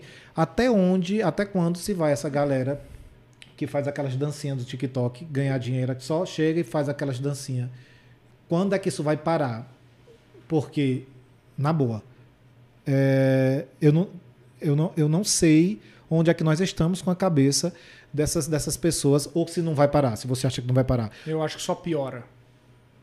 A gente está só no começo do caos. Não, não, não faz isso não, pelo amor de Deus. Mas, é, mas eu vou falar, viu? Não corta, mas assim, não é mas possível. Mas que foi bom, foi bom. Né? Não é possível. É. é. Porque eu vou te contar, bicho, não é possível. A, a, a, essa galera ganha uma nota, tá ganhando uma ganha. nota. Mas tem gente que tá entregando algo realmente assim. Cara, é, eu assisti meia hora daquele até do, do, do, meninozinho lá do Kaique, né? Ele fez uma live de meia hora. Eu falei assim pessoal: Meu Deus, esse menino entregou um business em meia hora. Ele realmente explicou algo de qualidade. Eu fiquei impressionado. Então, a, a, crítica era: Cara, tem gente que vai, faz uma dancinha tortinha lá, e ganha, e, mas tem pessoas que usam aquele, aquele, mesmo, aquele mesmo espaço gravado no celular e entrega um business que dá para a pessoa começar do zero. A gente teve um entrevistado aí, é, já tem umas duas semanas, que é um cara que começou vendendo brigadeiro na Augusta e ele montou um business. Ele, inclusive, tá para abrir mais uma filial aqui na Augusta, num prédio, aqui pertinho, inclusive. Uhum. Mas ele começou a história, ele começou vendendo brigadeiro, de, na, na, assim, de um por um, vendendo para as pessoas. E ele criou um business e ele deu dicas aqui de como é que ele fez isso. Ou seja, as pessoas podem simplesmente replicar isso porque a barreira de entrada é baixíssima. Então você fala assim: vou até te dar uma dica. Eu adoro isso quando a galera vem aqui, tal como você, tal como Elô, tal como o Clebinho, que foi a outra pessoa, e outras pessoas, que deram insights com, com barreira de entrada baixíssima. Isso é sensacional. Ah, você falou agora que gravar esses, esses, esses, esses, esses, é, é, esses eventos de clientes pequenos realmente não, Não dá, não dá. Não, não não- não rola nada. Por isso que a pergunta que eu fiz lá atrás foi assim: num dado momento você teve que fazer uma conta. Dizer assim, cara, eu estou trabalhando desse tanto, não está me dando dinheiro. E eu vou começar a trabalhar assim e aqui vai me dar dinheiro. Então a pergunta é: quando é que João começou a ganhar dinheiro? Porque- 2010. Então, então conta, como foi? 2010. Queremos aprender. 2010 eu voltei, eu fui para Los Angeles, na verdade fui para Boston para estudar. Quando eu pousei Por lá, que Boston? eu tinha muitos amigos lá. Ah, tá. Porque Né? Boston não é cidade de. Não. de- de- Mas eu, eu fui para Boston, mas eu- eu- eu- depois eu fui para Los Angeles. Ah, tá. né? É, e aí eu peguei. Tô mentindo pra você. Calma. lá. Eu fui pra Los Angeles. Depois, em 2011, eu fui pra Boston pra fazer um DVD. Quando eu cheguei em Los Angeles, me ligaram. Meu amigo me ligou. João, tem uma campanha política pra você fazer. E eu falei, bicho, eu tô aqui em Venice Beach, irmão. Tô aqui numa uma vibe, velho. Altas louras, altas morenas. Eu tô a poucas horas de Las Vegas, eu quero festa agora, eu sair não quero. Ah, mas é tanto. Aí eu virei pra ele e falei assim: quanto que é a paga, né? Que a gente chamava na época. Ah, Aí ele falou: você que dá o valor aí, os caras estão querendo alguém que tenha a experiência que você tem. mas esse foi onde? Em Boston? Não, eu tava em Los Angeles. Não, então, mas ele ligou. Ele tava no Brasil. Ah, tá, pra ele tu voltar pra cá. Ah, tá, entendi. Aí ele falou, volta. Aí eu falei, quanto? Aí eu virei pra ele e falei, se você me pagar 2 milhões, eu volto. Aí ele falou, ah, 2 milhões eu não sei, eu vou E era pra aqui." fazer o quê? Uma campanha política. Até então eu não sabia de quem era, não sabia nada. Ah, tá, ok. Aí eu voltei. Pera lá. N- Não, aí eu. Aí Você eu botou um preço de 2 milhões. Coloquei, não pagou. Aí depois ele pegou e fez uma contraproposta muito boa, perto de um milhão. Pra Certo. trabalhar. Eu falei, então eu vou. Se você me pagar, se você depositar o dinheiro, me pagar a passagem, me pagar todas as custas, eu vou. A campanha tinha muito dinheiro naquela época. Simplesmente o dinheiro caiu e aí começaram a me cobrar. Volta agora. O primeiro voo. Então ele pagou. Pagou. Fechou lá o preço, paga o quê? 50%? Cara, ele depositou todo o dinheiro. Na loucura. Tipo, vem pra cá agora. Era campanha o quê? Presidencial? Presidencial. Certo. Aí eu assinei um NDA que durou cinco anos, que eu não podia dizer pra quem, quando e onde. Né? E eu fiquei até outubro daquele ano trabalhando dentro dessa campanha, fazendo inúmeros personagens que não tinham nada a ver com aquela campanha. Então você imagina, eu chegava e gravava num dia um programa de culinária para uma pessoa que estava dentro do Facebook, dentro do Orkut, dentro de redes sociais, do YouTube, que não tinha nada a ver com política. Sim. E aí, como No isso? outro dia, um, um cara de futebol. No outro dia, uma bailarina. Porque meses depois, essa galera que tinha estava fazendo audiência pelo trabalho que a gente vinha desenvolvendo, passou a ter opinião política. Então a minha campanha não foi com. Nossa, o- isso é uma estratégia doida, né? candidato. Isso é uma estratégia doida, Isso estamos falando há 12 anos atrás, né, velho? Você vê como os caras. E eu falo, profissional de política é o melhor profissional que tem. Todos os caras gigantes que eu trabalhei na minha vida, todos eram de política. Duda Mendonça, o João, todo mundo. Policial. é, gente de política é caro, mas vale cada centavo. E ali é onde eu aprendi. Então eu fui trabalhando para várias pessoas que lá em novembro, quando é normalmente a campanha, aliás, em outubro, né, o segundo turno em Sim, novembro, aham. a galera começa. Eu voto João, eu voto, é, é, eu voto fulano e assim vai. Então a minha primeira campanha, ela não foi de política, foi uma campanha de aprendizado. E às vezes a gente para conseguir um objetivo, né? Ah, eu quero vender para o Pex. Cara, às vezes não é chegando em você de cara que vai vender. Às vezes é conquistando a sua equipe, fazendo uma parada por volta até chegar em você. Então tem muito disso em campanha. A, a estratégia que as pessoas fazem até chegar realmente no alvo, ela não é, ela não é nítida. Tanto é que eu fiquei seis meses da minha vida trabalhando sem saber para quem eu estava trabalhando. Olha sem só. saber o que. Eu falava, mas, mas que porcaria que, que eu vou fazer esse negócio hoje? Hum. Não, hoje a pauta é de culinária. Você vai fazer, a dona, dona Maria vai aprender a fazer bolo. Aí Dona Maria fica voltando esses seis meses fazendo coisas para ela ser uma pessoa que cria autoridade, relevância, para depois ela declarar o Ela voto dela. cria audiência. Sim. Então, assim, a gente tinha pelo menos uns. Depois eu fui entender, porque iguais a minha equipe, tinham 100 trabalhando ao mesmo tempo. Então você imagina eu ter. O dinheiro que rola. Nossa, então você imagina ter 100 equipes na rua todos os dias gravando um influencer e criando autoridade. E é isso que a galera faz. E você acaba não entendendo qual é o papel do TikToker. Mas hoje o TikToker ele substituiu a rádio, ele substituiu a TV e ele substitui tudo. Por quê? O Safadão, é, a, o Wendel Carvalho que eu estou gravando, Sim. vai dar para um, uma menininha, para um menininho dançar a música dele e essa música vai explodir nacionalmente. Então hoje o TikToker ele tem um papel de divulgador que tinha nos anos 70 o programa Raul Gil, anos 80 o programa do Faustão no Perdidos da Noite, anos 90 o Caldeirão do Hulk, sei lá, 2000 Caldeirão do Hulk, por aí vai. Então hoje o papel do TikToker e do influencer era o papel da Globo há 20 anos atrás. Falar direto para o seu telespectador. Lembra do que eu tinha dito? Televisão é um tiro de bazuca para matar barata? Uhum. A, agora é um tiro de bazuca para matar multidões. Quando a gente fala de um cara que tem um Instagram, uma, uma, um homem ou uma mulher que tem um Instagram forte, um YouTube forte, um TikTok forte. É, é melhor você pagar 500 mil para um cara que dança no TikTok e faz a sua música estourar do que você pagar 10 milhões para percorrer o Brasil inteiro na Globo, nas rádios e tudo mais e não conseguir chegar lá. Então o papel do TikToker, e é por isso que os caras não vão acabar. Porque hoje o Gustavo Lima, hoje o Safadão, quando eles vão lançar uma música, eles a rádio, TV é o segundo plano. O primeiro plano é: Tirulipa, você tá bem, filho? Vou dar uma música para você dançar. GK, você tá bem? Vou dar uma música para você dançar. Fulano, Vanessa, que tá hypada também dentro do TikTok, vou dar uma música para você dançar. Três caboclos que dançam a música dele chega mais longe do que tocando na Jovem Pan em rede nacional. Impressionante. E aí você fala, o mercado mudou totalmente. Porque antigamente, na época que eu comecei a fazer televisão, você só tinha três jeitos de aparecer. Você ia para rádio, ia para TV e para o jornal. Você não tinha outro, você não tinha outro meio para fazer sucesso.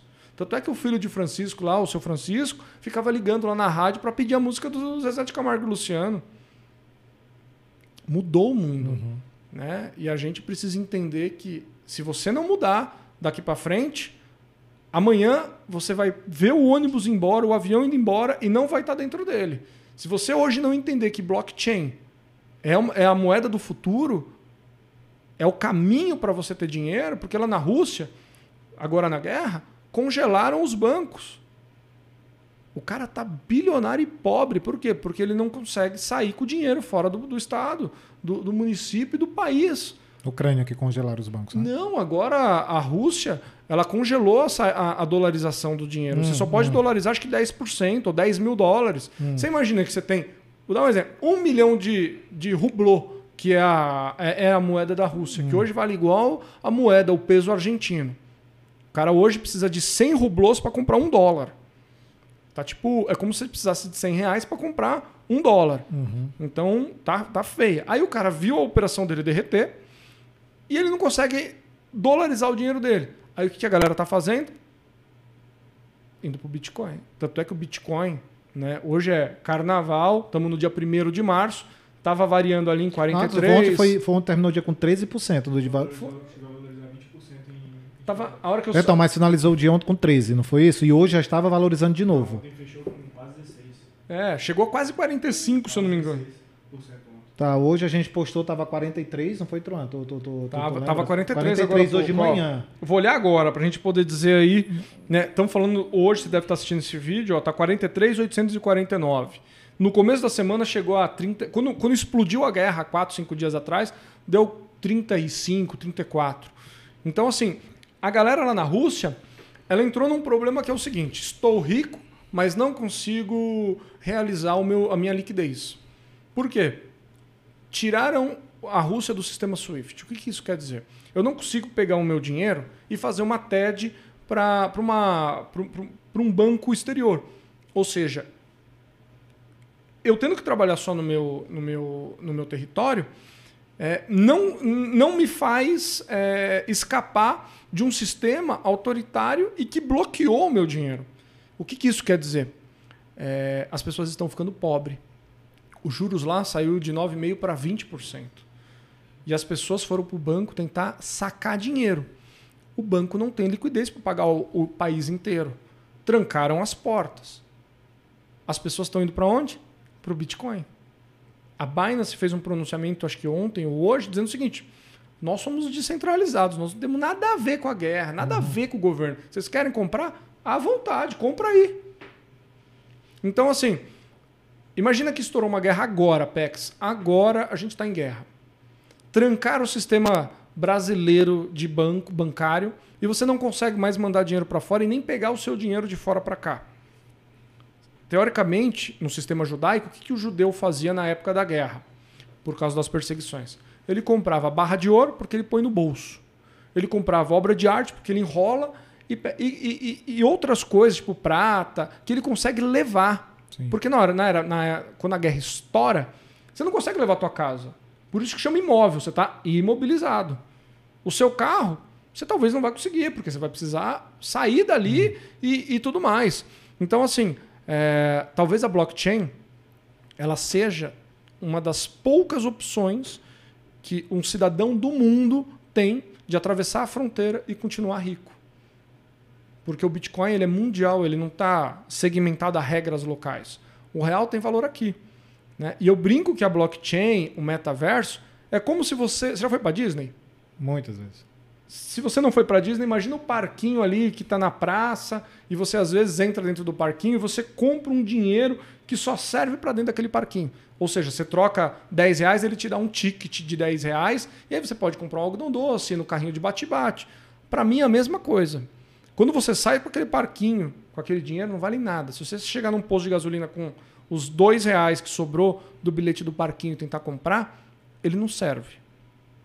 Então, você estar fora da blockchain é cometer um erro de que, se um dia você estiver fora do país e precisar de dinheiro, com certeza o seu sistema bancário não vai chegar lá. Vamos, vamos fazer uma ligação aqui.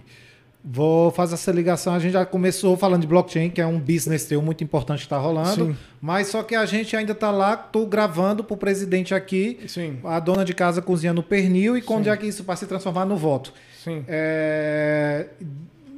Tu ganhou uma boa nota para fazer isso. Sim. Aí foi aí que você disse que acordou para o dinheiro. Ou como é que não, foi? Não, não. Aí, na verdade, eu comecei a entender, né? Porque eu nunca vou falar, não sou milionário, não.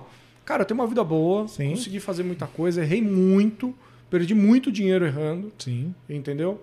E eu acho que o legado que eu trago é justamente esse.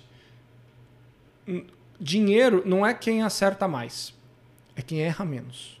É igual a guerra. Para mim, ganha-se a guerra quem, quem erra menos. Então, todas as vezes hoje que eu vou tomar um passo à frente, eu penso em todas as variáveis. Mas tu não acha, não, tu não acha, João, assim, que quando a gente começou lá atrás, nessa história do empreendedorismo, que era o, que era o caso, por falta de informação, se errava muito porque não se tinha uma escola de empreendedorismo. É, é, é, como se como é que eu quero dizer uma, a, a escola que eu digo era uma, uma, uma escola assim que onde que uma fonte de informação mas assim aqui você não conversa você não conversava sobre empreendedorismo na tua casa você não conversava na tua escola você não conversava no, no, na mesa de bar Hoje em dia eu sinto que as coisas se conversam bem mais sobre isso, porque você vê possibilidades. Por exemplo, eu estava falando, né, desde 2012 eu comecei meus negócios nos Estados Unidos e, e fico lá moro lá parcialmente, moro aqui parcialmente. Lá se é uma conversa muito comum. Lá se fazem pitch de negócios em conversas entre amigos. E, e sabe o que é bacana? Porque eu vou te mostrar o meu pitch, né? tu vai querer investir ou não, mas tu que entra investindo, tu não quer me colonizar, não, você entra porque, cara, isso aqui é uma boa ideia, dá para fazer juntos, mas eu, eu invisto na tua ideia, invisto na dele, na dele, na dele, na dele, então é um outro tipo de cultura. Aqui não se tem muito isso, como a gente estava conversando, né? Mas a partir do momento agora já se começou a ter mais. E por, e por que, é que eu falo isso? Porque assim, óbvio que a gente tomou várias decisões erradas ao longo, porque a gente meio que tateando no escuro não se tinha, um, um, a gente não, não tinha um conhecimento, não se difundia conhecimento. Isso não era uma coisa que a gente conversava nos lugares. Hoje a gente começa a conversar. É um dos grandes motivos da gente estar aqui, minha turma está aqui em São Paulo. Eu sempre digo para eles: a gente está aqui porque, diferentemente lá do Nordeste, vários lugares do Nordeste, onde a gente abriu negócios também, é muito mais difícil de fazer negócio porque a gente, eu e vocês, nós temos uma boa sinergia. Então é muito mais fácil a gente conversar e falar: cara, isso aqui é um bom projeto, vamos tocar esse projeto juntos? Você está entendendo? Com então, certeza. Então, cria-se assim, de uma, de uma topada que você dá com alguém na rua. Como é lá, mas diferente do, do Brasil como um todo.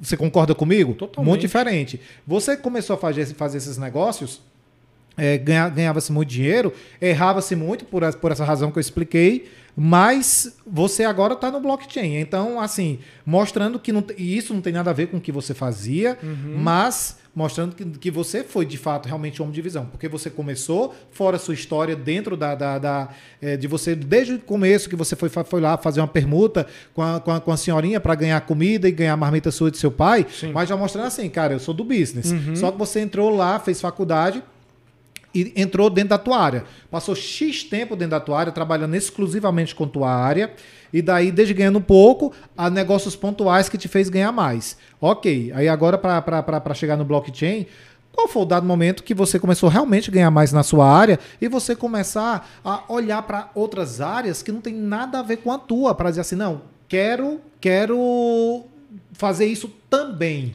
Quero implementar nisso também. Porque assim, em teoria, você não tinha nada a ver com isso. Nada né? a ver. E daí como é que isso nasceu na sua vida onde faça a sua vontade? Então conta para nós como foi essa transição tá. de você decidir ganhar mais na tua própria área e dizer assim, cara, agora eu quero ir para as outras áreas também, que daí tu tem o teu estúdio, de novo, Sim. que é maravilhoso Sim. lá, muito bacana. Ah, tu tem tua empresa de equipamentos de, de, de, de que locação. tem, tu, tem muita sinergia, né? Que é locação Junto de material. Isso. E agora também blockchain, onde é tu, tu é sócio aí de uma turma espetacular, que eu sou Sim. fã de vocês, pela sinergia. Então, hoje tu realmente tem várias frentes com negócios que, que tem um potencial multimilionário, Sim. né? E eu quero saber dessa outra virada de João. Pex, eu fiz muita gente ganhar dinheiro. Muita gente ficou milionária nas minhas costas. Por quê? Com uma câmera na mão, você consegue falar com milhões. Ou seja, você escala informação. Certo? Sim. Agora, quando você só tem uma câmera na mão e o conteúdo não é seu, o que acontece? Você não é dono daquilo. A minha virada foi em 2010, quando eu vi todo mundo produzindo conteúdo para um propósito: eleger. Vamos transformar isso para o mundo real, o mundo dos, do business? Hum aquilo me deu um estralo. Eu falei, cara, se eu não for dono do meu conteúdo, se eu não fizer alguma coisa com esse conteúdo que seja para mim, eu não vou nunca ganhar dinheiro. Eu só vou ser o cameraman que vai gravar alguma coisa para alguém. Eu só vou ser o cara que vai estar tá atrás de alguém. E ali foi a minha virada de chave. Primeiro, vamos escalar esse negócio. Como que eu faço? Alugar equipamento alugar equipamento, eu não preciso estar na gravação e eu sou sócio de todos os produtores de conteúdo. Porque hoje a principal, o principal problema das pessoas é: ah, eu vou montar esse podcast aqui. Ninguém tem câmera boa. Todo mundo vai, vai no improviso. Uhum. E o que diferencia, diferencia o flow dos demais é qualidade de áudio e vídeo. Ponto um. Então eu comecei a ficar sócio de inúmeros produtores no Brasil sem precisar dizer a palavra sócio. Por quê? Porque o cara gasta muita grana alugando equipamento. E hoje é, é o mercado que mais cresce. Primeiro passo foi aí. Bom, já que eu não posso produzir conteúdo, eu também não quero mais gastar o meu tempo produzindo conteúdo para pessoas que eu não vou ganhar nada. Eu só vou ser uma mão de obra dentro de um ecossistema que não vai me retribuir. Eu não vou ser premiado por isso. Então essa foi a virada de chave número um. A virada de chave número dois foi o que eu posso produzir para que eu seja o dono do conteúdo. Porque fazer um podcast todo mundo faz. Esse não tá, o segredo não está no podcast. O segredo está nas pessoas que você vai trazer. O segredo está na qualidade que você vai entregar e principalmente na galera que você vai pegar. Ou seja, aonde a sua informação vai chegar. Uhum. E aí você precisa estar preparado. Por quê? É, quando você fala de vendas, isso você é expert. Né? Uma coisa é eu vender tete a tete. Outra coisa é eu estar dormindo e vendendo com o meu site, Sim. onde não tem uma pessoa lá respondendo perguntas, então você precisa estar completo dentro da plataforma. E outra coisa é eu vender sem dizer que eu estou vendendo. Olá pessoal, tudo bem? Começando mais um podcast. A gente está vendendo aqui a todo minuto inúmeras coisas. Não para de passar os logos da sua empresa. A gente está totalmente aqui logotipado. Uhum. Você está querendo talvez vender palestra, é, melhorar o seu engajamento nas redes, trazer mais pessoas para poder curtir, virarem fãs e, e, e olharem todos os produtos que você tem. Então, assim, a gente está aqui vendendo alguma coisa. Só que eu não entendia isso. Eu, para mim, era fazer vídeo. O que, que você vai fazer hoje? Eu vou gravar um vídeo lá do Raul Gil. O que, que o Raul Gil está fazendo? Vendendo através do vídeo. Então a minha, minha virada de chave, onde eu comecei a ganhar dinheiro, foi quando eu parei de gravar e, a, e comecei a empreender. Eu parei de gravar e comecei a empreender com uma câmera na mão. com propósito diferente, com significado diferente e entregando mais resultado do que eu já entregava. Por quê? Eu chegava para as pessoas e falava assim: Peck, você quer fazer um podcast? Quero. Paga o custo para mim e me dá uma porcentagem do seu negócio? Como assim?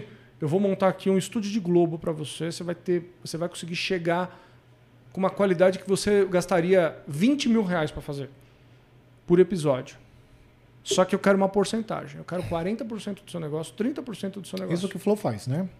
É o que hoje todo mundo faz, né? Uhum. Só que na época que eu comecei a fazer, até então as pessoas ainda não faziam. Então, naquela época, eu usei a minha força de trabalho e o meu expertise para alavancar projetos que eram bons, mas não tinham dinheiro. Então, a gente tem dois tipos de sócio. O cara que vai entrar com dinheiro e não entra com mais nada, não entra com cérebro, não entra, não entra com mão de obra, não entra com a, um apoio ao empreendedor. E temos o cara que não tem dinheiro, mas ele tem conhecimento, ele tem força de vontade, ele tem garra, ele tem uma série de coisas. E aí eu pegava esse cara que tinha tudo isso, mas não tinha a grana. E eu transformava alguns produtos em produtos que viraram case. Então o que eu enxergo, por exemplo, para um cameraman é, cara, em vez de pegar um cachê completo, tenta entrar na parceria, tenta fazer alguma coisa para que você faça parte. Sim. Seja sócio É uma pizza, né? pega uhum. um pedacinho uhum. para que você escale. Então, assim, aonde que minha vida mudou? Já estamos com o tempo estourado? Hein? Nada. Aonde que minha é, vida é mudou? É um assunto que a gente teve recente. Aonde que a gente mudou? Cara, se eu não posso estar em todas as gravações, porque eu vendo tempo, vendia, né? Hoje não mais. Mas na época eu era um cameraman que vendia tempo, eu vendia minha diária eu só poderia estar em um lugar, ou seja, eu só poderia fazer 30 dias no mês. Eu tinha teto de salário. Eu não conseguiria ganhar mais do que, vamos supor que eu cobrasse mil reais. Não conseguiria ganhar mais do que 30 mil. Se eu cobrasse 500, não conseguiria ganhar mais do que 15. Agora, se eu tivesse uma câmera trabalhando todos os dias para 10 produtoras, a minha vida mudaria. E foi isso que aconteceu. Hoje a gente tem câmera trabalhando para todo mundo. Às vezes está na Netflix, às vezes está na Globo Filmes, às vezes está gravando um casamento. Eu nem sei o que ela está fazendo. Mas quando eu estou dormindo assim, ó, as coisas estão acontecendo. Uhum. E aí a pergunta que eu te faço, Pex, e, e, você vai saber responder com maestria, porque você é mestre em vendas. Enquanto você dorme, enquanto você está nas suas férias, né? Você está ganhando dinheiro? Eu não tiro férias, mas a resposta é sim. Enquanto eu estou fazendo outras coisas, a gente está rodando. Que foi um do papo que a gente bateu muito lá na, na, na, na, na Space. Na Space, né? Falando sobre, sobre, sobre isso. Por isso que achei engraçado que todo mundo que senta aí, João, e você é um dos grandes exemplos disso, que está empreendendo e tudo mais, a gente vai chegar na da, da parte da blockchain agora, é, onde foi que você decidiu ir para aí, para a blockchain. É, não tem como falar com o empreendedor e o primeiro assunto sempre é vendas. Vendas. Sempre vendas. Você citou aqui tudo, é sobre a arte de vender. Por isso que as, a, a, eu, eu, eu vou, você sabe disso, né? Nós somos patrocinados agora para começar uma, é uma um, é, várias palestras pelo Brasil inteiro. E lá a gente vai falar sobre mercado financeiro e educação financeira.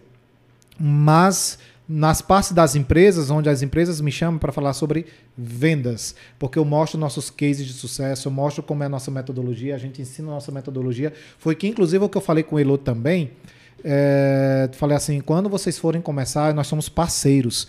Eu quero ajudar vocês, eu me ofereço a ajudar vocês para a gente montar um sistema de vendas de vocês porque é, eu acredito muito no, no material de vocês. E falei assim, e, e, faço pela amizade, faço pelo potencial que eu vejo em vocês, porque vocês entregam algo fantástico mesmo. Eu vejo qualidade no que você faz, no que ele faz.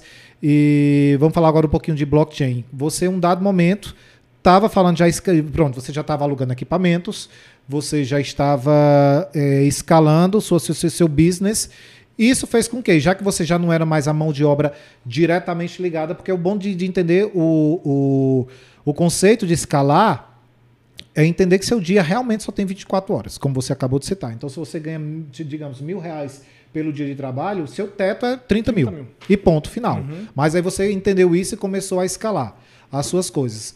Isso lhe, lhe, lhe, so, lhe sobrava tempo para você para você agora, cara, eu tenho um tempo, vou conseguir para outro, outros lugares? Foi isso? Porque a partir do momento que você começou a alugar, você já não era precisamente a mão de obra. Sim. Não é verdade? É. Você não era. Você não, se não, ocupava não. muito. Zero eu. Eu então, já nem estava na operação. Então, veja. Então, daí lhe sobrou tempo. Daí você decidiu ir para outros pela primeira vez, imagino eu. Porque assim, você até tudo tava, você tinha sinergia, tudo a ver com, com o que você já fazia, que é na, na, na parte de filmar, na parte de produzir. Foi a primeira vez que você saiu desse nicho para ir para um outro nicho ou não? Você já tinha saído antes? Ou foi daquelas tentativas que você saiu e deu errado? Na verdade, assim, eu nunca parei de fazer vídeo. Não, então, mas eu digo agregar uma outra coisa que era fora do seu nicho. Em 2000, mas... sim. Não, eu entendi a sua pergunta. Ah. Em 2017 eu abri uma construtora nesse sistema. Verdade, tinha construtora, é verdade. Nesse sistema de parceria. Já, certo. É. Porque o que acontece? Eu gravava as coisas e as pessoas queriam vender. Um dos mecanismos de venda, um dos mecanismos de venda dentro da internet é você ter um vídeo, você ter um site, você tem que ter ali, teoricamente, um storyboard para a pessoa olhar inteiramente e falar, putz, me, me, me apetece, eu quero comprar. De repente liga ou entra em contato. Então o meu papel era esse. Eu entrava e fazia as coisas acontecerem. Apareceu essa construtora, queria montar uma parceria e eu fui para cima. Eu falei, meu, consigo fazer, consigo montar. Subia no caminhão, vocês estão vendo aí, eu subia no caminhão de som, ficava andando o final de semana inteiro atrás de clientes e consegui vender as casas.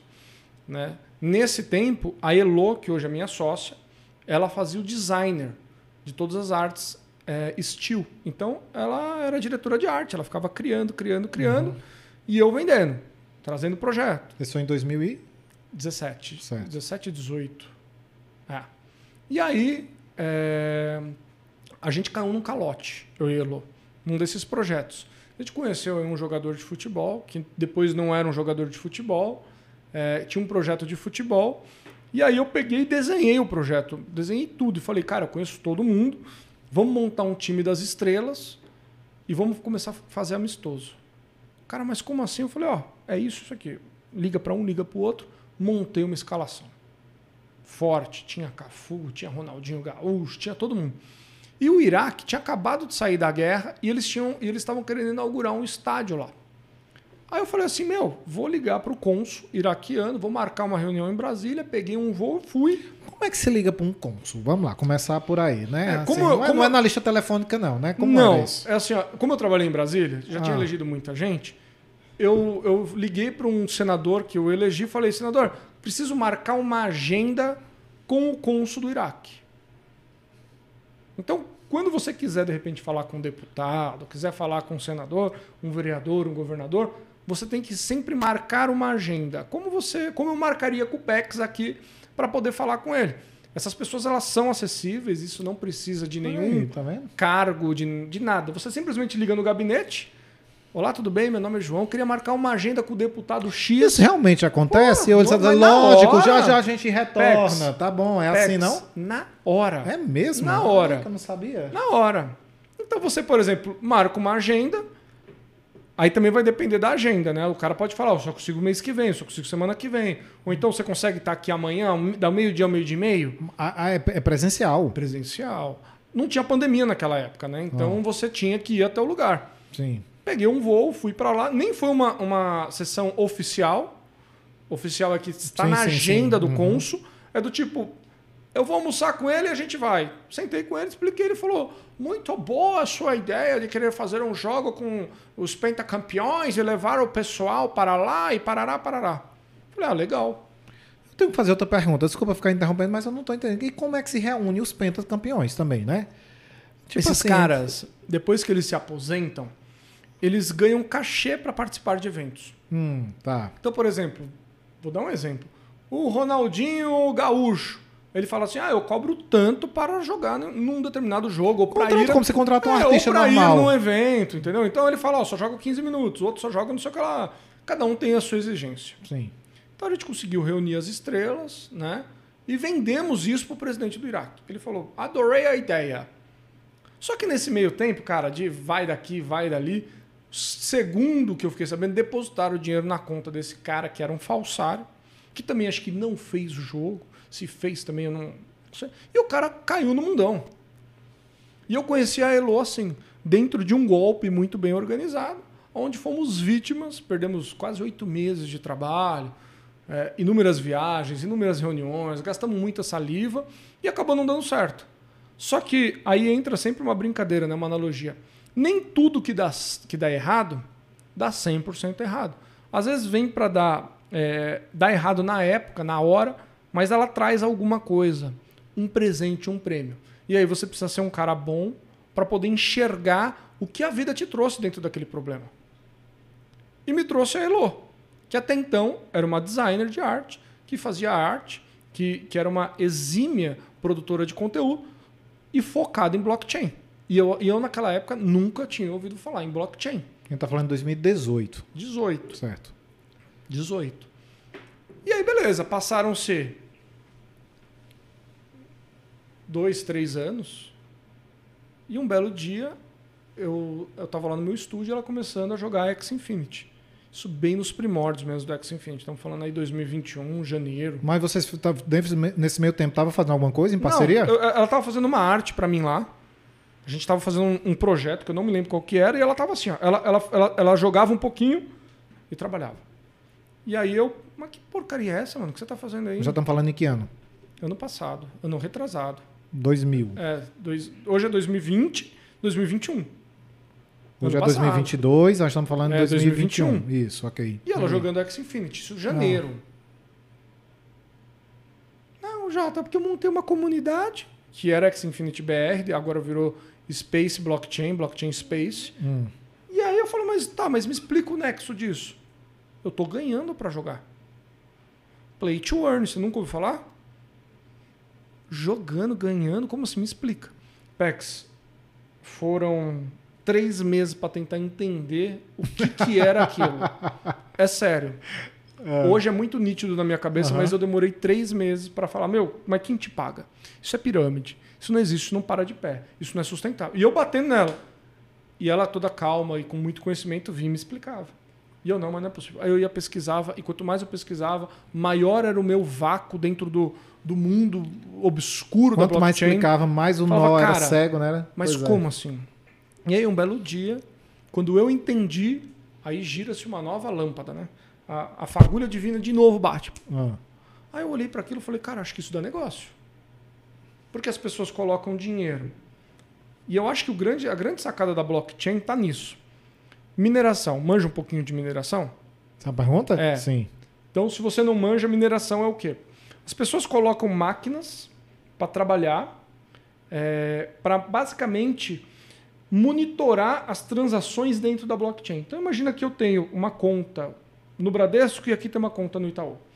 O que fica entre essas contas normalmente é o Banco Central, uhum. o Bacen. Uhum. Dentro da blockchain, como não tem algo centralizado, não existe um, um, Estado, não existe um banco, não existe um órgão, tem os mineradores, que eles autenticam todas as transações. E aí eles ganham uma recompensa, uma fatiazinha daquele Bitcoin, daquele Ethereum, daquela moeda que você está passando. Isso a gente chama de gas, né? Dentro da operação blockchain. Essas máquinas, você gasta milhões para montar e você gasta muita energia, você tem que ter pessoas e tudo mais. Aí, Peck, você imagina que eu vou, eu vou pegar, vou comprar um monte de NFT, coisa de maluco, e vou alugar, custodiar esses NFTs para as pessoas poderem jogar. E eu não preciso comprar máquinas para colocar dentro lá do Paraguai, porque gasta menos energia. Uhum. Eu não preciso gastar energia elétrica, eu não preciso ter funcionário, não preciso ter nada.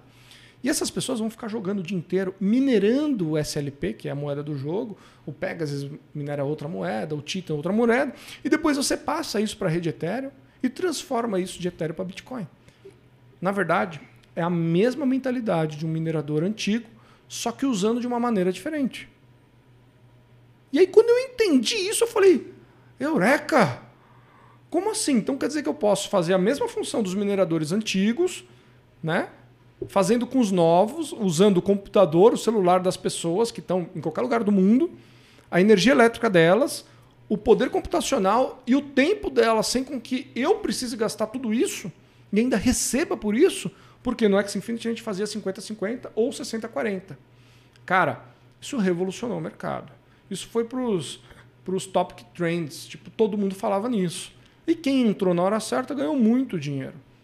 Quer dizer que não é mais a hora certa? Quer que você, que... Não, eu acho que o X Infinity passou, assim como hum. toda guerra passa, por altos e baixos. Hoje, apesar dela não, a moeda não valer quase nada, a gente está gravando aqui em março de 2022, a hum. moeda está valendo 2 centos de dólar, chegou a valer 40 e poucos centos.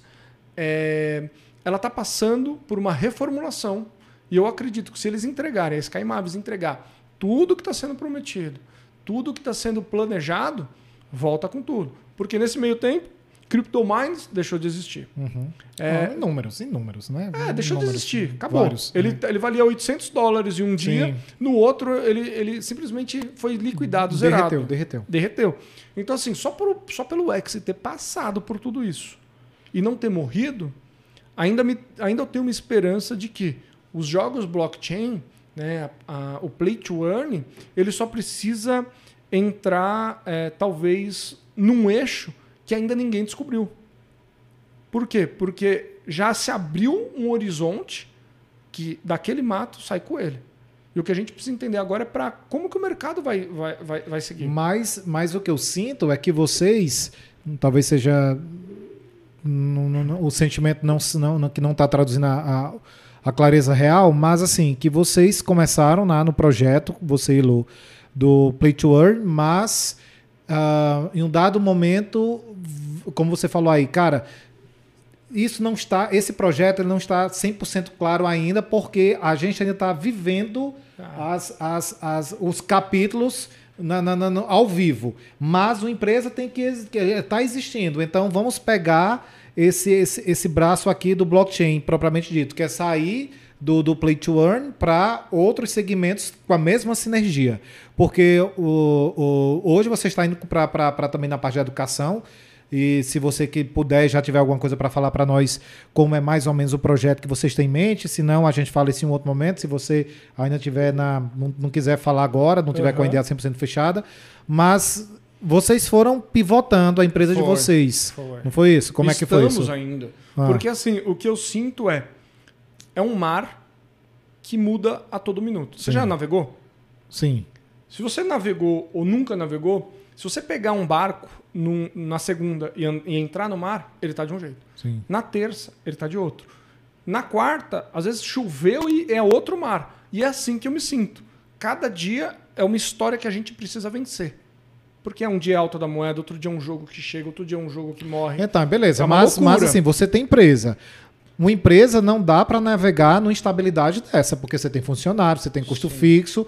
É, então, tem que ter uma, um- mar que seja ma- mais ou menos calmo para a sua empresa navegar nesse mar calmo e ainda que tenha é, é, parte da sua navegação que esteja nesse agito aí. Sim. Mas precisa ter uma- um, mar mais ou menos calmo, porque não dá para sobreviver num, num, num- num mar tão agitado. Não, não dá, ninguém aí, né? consegue, né? Ainda mais Não quando dá. você tem é, funcionário, É, a gente já custo tá com- fixo.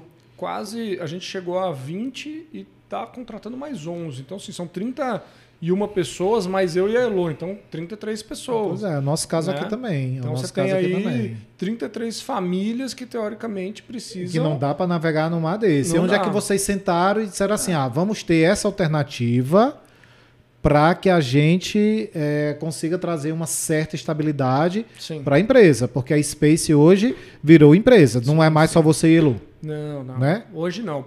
O que, o que faz a gente é, basicamente comer todos os dias, né? E, e- e viver num mar mais tranquilo Ah, é diversificar as cestas. certo. Então, por exemplo, a gente não estava só em X Infinity, a gente estava ao mesmo tempo fazendo outros investimentos que deram muito lucro e transformaram a empresa no que ela é hoje. Daqui para frente, a dificuldade que eu tive para entrar é a dificuldade que inúmeros brasileiros têm. A gente tem muito analfabeto digital. Então, assim, eu sou um cara que me formei, eu tive a opção e a, e a grata satisfação de ter estudado em colégios bons, mas eu não conseguia entender o que era o blockchain games, a blockchain, eu não conseguia entender como entrar, como que o dinheiro vinha. E é basicamente isso que eu quero fazer, né? junto com a Space. Fazer com que as pessoas tenham a opção e a oportunidade de entender todo esse, esse emaia, emaia, Emaranhado. emaranhado de informações, desculpe, antes de, de quebrar a cara. Por quê? Assim como eu, quebrei a cara, eu perdi dinheiro dentro da blockchain Pois é, por não saber investir sim. por eu achar que, ah, não, vou comprar. E... Cara, você tem uma tese fundamentalista, você entende o que um pouco daquilo. Não, não entendo. Então, antes de você quebrar a cara, vamos gastar um, um pouco de tempo para você aprender? Então, a base está nisso. A gente, tem, a gente entendeu que, por incrível que pareça, as pessoas que gostaram do Play to Earn e viveram do Play to Earn na, dentro da pandemia não era molecada. Era a galera do 40 mais, acima de 40 anos. Era a dona de casa que estava com uma criança recém-nascida é, abraçada aqui e jogando para ganhar um pouquinho a mais e complementar a renda. Era o Uber que estava trabalhando e nas horas paradas jogando. Era o pessoal na Filipinas jogando porque não tinha mais dinheiro e o dólar que eles ganhavam, cara, pagava as contas. Uhum. Tanto é que a Filipinas tomou um impacto absurdo. Eles ganharam dinheiro e, mudou o PIB do país. A Venezuela, a mesma coisa. Então, assim, é, eu sempre acreditei na educação e continuo acreditando. E eu acho que daqui para frente a blockchain ela só vai crescer se as pessoas entenderem o que, que é. Né? Então, para dar um passo à frente, você precisa de confiança. Uhum. Né? É igual uma criança quando ela está andando. O pai vai ali do lado, uma mãozinha, aí vai soltando, aí vai equilibrando e daqui a pouco ela anda sozinha. Quem quer, quem quer pegar todo esse conteúdo de vocês é, onde é que, que, a gente encontra vocês? Diz aí para a galera. Tá. Onde é que, quais são as redes sociais? É, a gente está como Blockchain Space no YouTube, no Facebook, no Instagram. Blockchain no Space é. em, todas, em todas as redes sociais, todas seguindo redes vocês. Sociais. Mas eu sei também que tu faz muito também no teu próprio conteúdos. A gente tem um Blockchain é, Cast, que é o nosso podcast, hum. que a gente recebeu muita gente bacana. Inclusive, você está convidado para ir lá bater papo. Vai ter uma segunda temporada história. agora, né? Que vai. vocês vão produzir lá. A gente vai gravar dentro da Bit Sampa junto com o Felipe Escudeiro e toda a galera. Ah, vai ser muito legal. Muito bacana. E agora a gente está voando, nosso avião tá, já levantou voo, a gente está trocando e apertando os parafusos no voo, uhum. né? E é uma hora, a gente aperta aqui, aí olha, fala, putz, deu certo. Então vamos para outro lado da nave. E essa é a vida do empreendedor. Sim, sem dúvida. Né? Se o empreendedor ele levantar voo, achando que ele vai chegar, de repente, aonde ele quer, sem enfrentar um mau tempo, sem enfrentar uma turbulência, sem acontecer alguma coisa, vou falar, esse business não é para você. Você tem que saber que esse avião ele tá, tá tudo bem agora. Daqui cinco minutos entra na CNN ao vivo dizendo que o Putin vai estourar uma guerra e a, o mercado cai, é, a bolsa cai, o dólar sobe, um monte de oscilação acontece, de repente você exporta, para, parou de exportar, de repente você importa, ficou mais caro, e essa é a vida. Se você estiver preparado para esse tipo de, é, de business, cara, te convido para você vir com a gente e, e, participar do nosso clube de informações, de, de troca de ideias, porque eu acho que o empreendedor que é bom e entende o negócio, ele está acostumado com mar difícil. E mar difícil faz marinheiro bom. Sim, Se você bom. quiser um mar tranquilo e calmo, cara, enche a banheira da, da uma, uma bacia dentro da sua casa coloca dois barquinhos e fica assim, ó. Fica tira, lá. É, sai fora. É. Arranja um trabalho, é. saca? Arranja um trabalho. CLT, né? né? E, e, outra, você pode lutar pelo sonho de alguém ali que está construindo uma empresa e vai fazer com que a empresa dê certo. Né? Mas em alguma coisa você precisa ser bom. Seja trabalhando para alguém ou seja montando a sua empresa. Se você não for bom, você vai ser literalmente um cara que vai ficar mandando currículo. Nem sei se existe mais currículo, né? Vai ficar lá tentando arranjar emprego. Eu vi outro dia, quando eu tava lá na Space, tu chamando para uma live tua. Tu também faz algum, tá, faz esse é, é, material nos, nas tuas redes sociais pessoais ou todos tu leva para pra, pra... Pex, eu tô zero dedicado às minhas redes sociais. Eu ah, tá. estacionei em 28 mil seguidores. É... Mas você tá produzindo alguma coisa por lá? Não, porque eu vejo tu direto também na, lá na, na, na, no, no YouTube de vocês. Sim, sim, sim. Eu vi que outro dia tu convocou por semana passada, tu tava chamando para uma live. Então tu tá trabalhando muito, fortalecendo as redes da empresa, é isso? É. Casa de ferreiro e espeta de pau. Não, mas não é, é a tua casa também, a empresa e a empresa é, é tua. Mas então eu, mas assim, é, eu preciso voltar a produzir conteúdo, né? Tô querendo montar um canal agora focado em negócios. Eu gosto muito do tema conheço muita gente, invisto muito, mas muito mesmo em pessoas, né? É, e quando eu digo pessoas é em network. Eu estou sempre com gente muito forte, muito grande, de inúmeros mercados, porque você nunca sabe quem vai mudar a sua vida. É a frase que eu falo. Uhum. Então, às vezes, você está é, na frente da pessoa certa e não sabe. Né? Então, um, um dos diferenciais que eu acho que sempre foi o meu é, antes de cumprimentar, eu sempre dava o meu cartão. Isso foi com o é. Gino Eugênio, com a tiazinha da marmita, na época do programa Raul Gil, muita coisa aconteceu de lá para cá. Foram quase, sei lá, duas décadas aí, desde 2001, a gente está em 2022, uhum. mais de duas décadas, tirando o cartão e falando, gastando saliva. Né? E, e eu acho que a comunicação, PEX, hoje é o terceiro, o quarto poder. Primeiro poder é o legislativo, o segundo é o judiciário e o não, legislativo, executivo e judiciário. São os três poderes. E o quarto era a televisão. Né? Hoje é a comunicação, porque a televisão ela caiu e talvez nem esteja dentro da, da, das cinco mais. Então, se você for um empreendedor que sabe comunicar, sabe comunicar suas redes, com certeza não vai faltar cliente. A, a sua dificuldade vai ser em colocar pessoas que tenham o mesmo norte que você. Porque a dificuldade hoje está em selecionar talentos, pessoas que queiram viver o seu sonho e queiram conquistar com você o seu sonho. Né? É, então, assim, levantar o troféu depois da prova é só para um. O segundo já perdeu o, o, o, o primeiro lugar. Então, o, segundo lugar é o primeiro perdedor. O terceiro é o segundo perdedor e assim por diante. Mas quem levanta o troféu, ele precisa estar tá muito alinhado com a equipe, ele precisa estar muito alinhado com a pista que ele está correndo, ele precisa estar muito alinhado com o carro e com todos os problemas que o carro tem e também os pontos fortes. É só assim que você ganha uma. uma... Eu, eu acho que a sua fala agora foi tão assertiva que você está falando.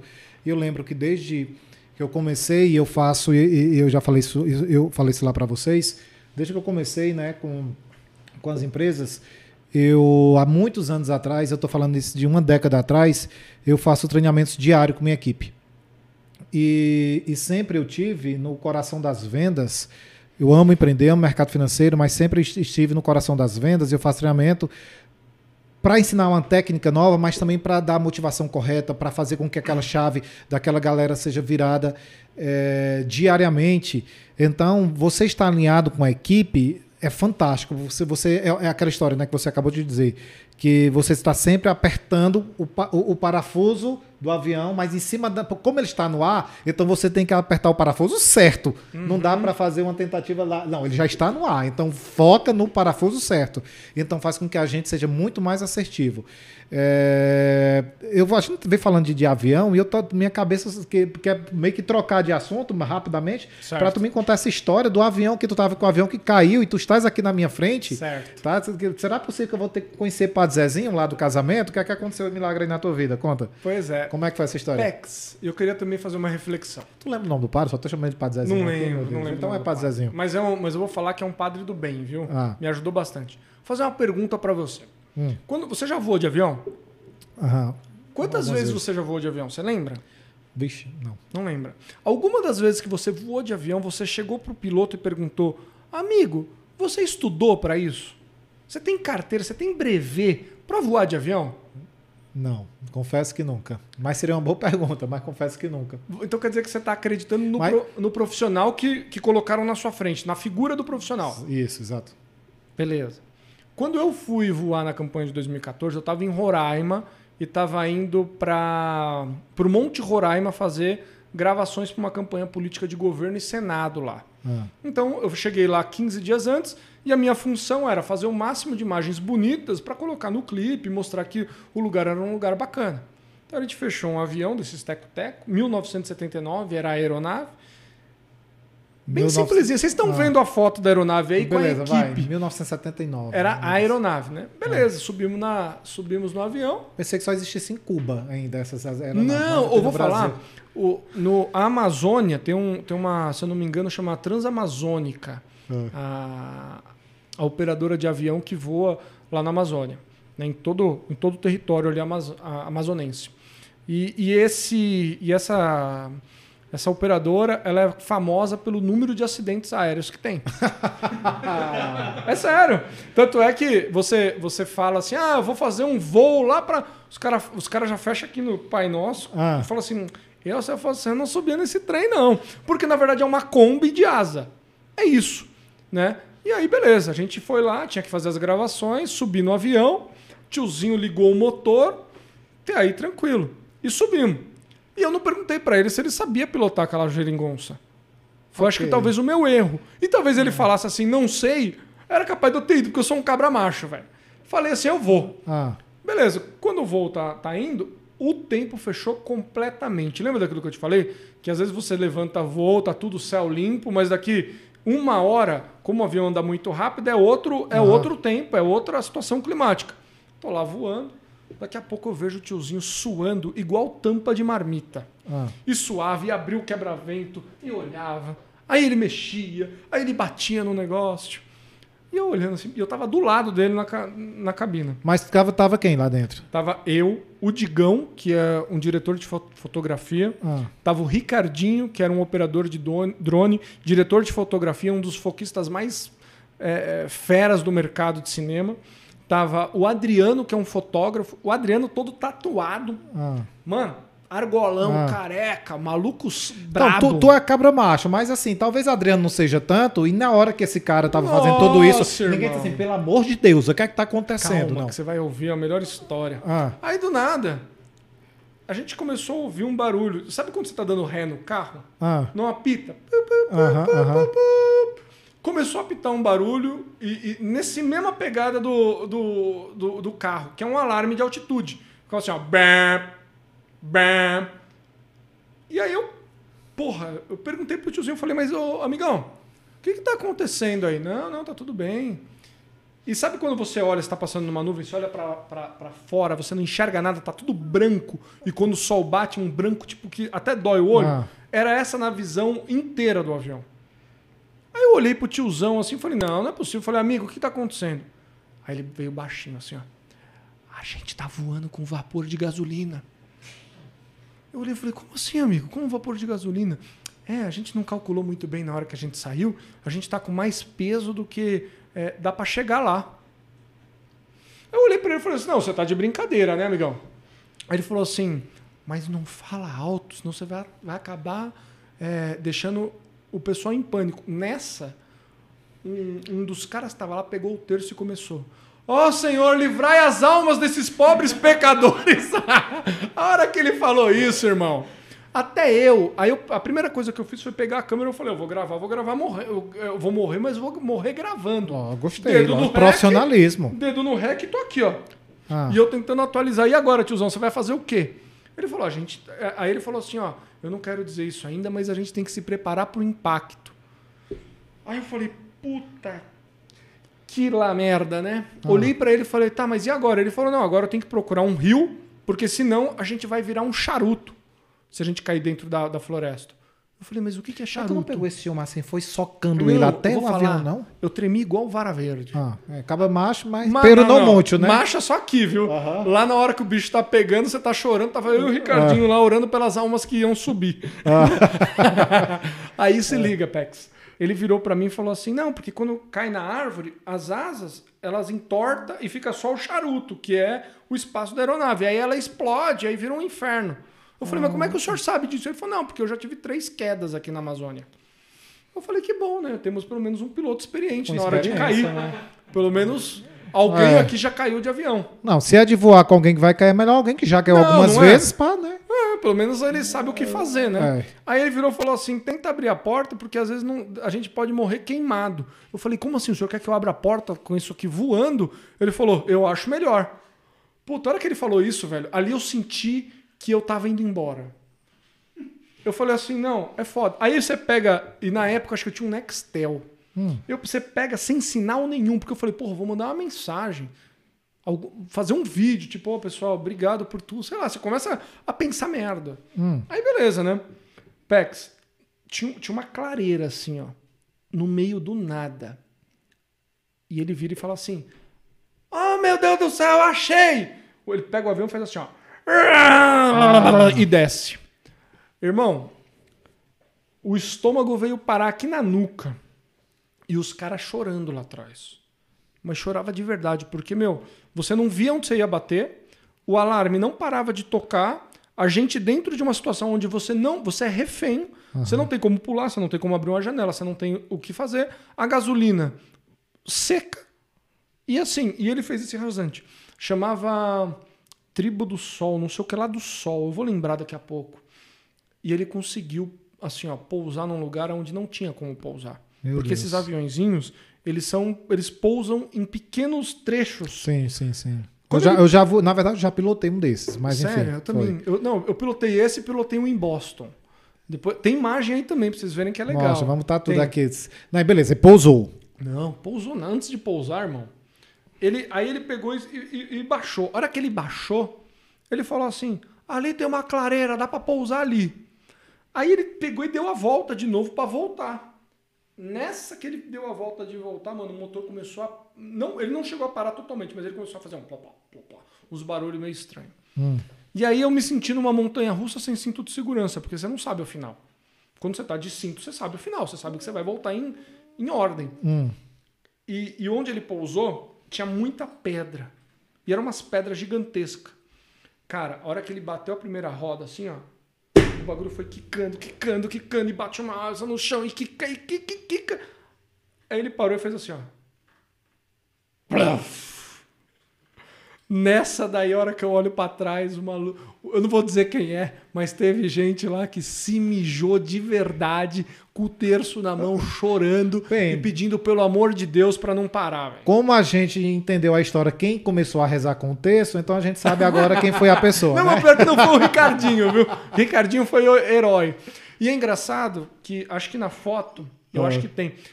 Do- em todas as tribos, em todos os buracos que pode, eles deixam ga- galão de gasolina. Eu não sei se eu tenho essa imagem aí, mas eu acho que tem. Porque, como eles estão acostumados com esse tipo de problema de falta de combustível, tem sempre Lógico, até porque um galão. o Francisco, o motorista, o- Não, o, piloto, o piloto- vivia indo lá, né? Ele disse, vamos deixar isso aqui para Francisco, daqui a pouco ele cai mesmo. Né? Deve pensar, não, porque eu já três vezes, né? Não, deixa que daqui a pouco o Francisco cai aqui, aí ele já, ele já decola de novo. E aí eu sei que a gente parou lá numa tribo indígena, a gente estava com um representante da FUNAI, que ele falava o macuxi, que é a, a língua local dessa tribo. Você estava no avião? Tava, a gente estava levando um integrante da FUNAI, porque como é que eu vou fazer um documentário num lugar onde ninguém fala português? Eles Certo. falam macuxi. Aham. Então a gente levou esse cara. E na época, na época não, na hora, é, a primeira coisa que eu falei é: vamos embora, né? Vamos colocar combustível e vamos embora. Aí o tiozinho olha pra mim, olha pro combustível. O piloto. É, Ah. olha pra mim e fala assim: não dá pra ir todo mundo, não. A- O tempo, o, o espaço que nós temos de terra pra subir e o peso que nós temos aqui, não dá pra ir todo mundo. As coisas vão ter que ficar e alguém vai ter que ficar. Aí ficou As eu, coisas o quê? Material de gravação? todo o material de gravação, eu, o Ricardinho e o Tuxaua. Porque o meu medo era anoitecer e, e eu não ter com quem falar. Porque essa aeronave não voa à noite. Mas assim, tem- mas a pergunta é, e quem foi com esse doido? Quem foi? Eu acho que foi o Digão, o fotógrafo. Digão, acho que só os dois. Digão, fotógrafo, acho que só os dois. Aí ficou eu, o Tuxaua, que era o pajé, Hum. e o. Ficou eu, o Tuxaua, o pajé e o Ricardinho. E ficamos lá.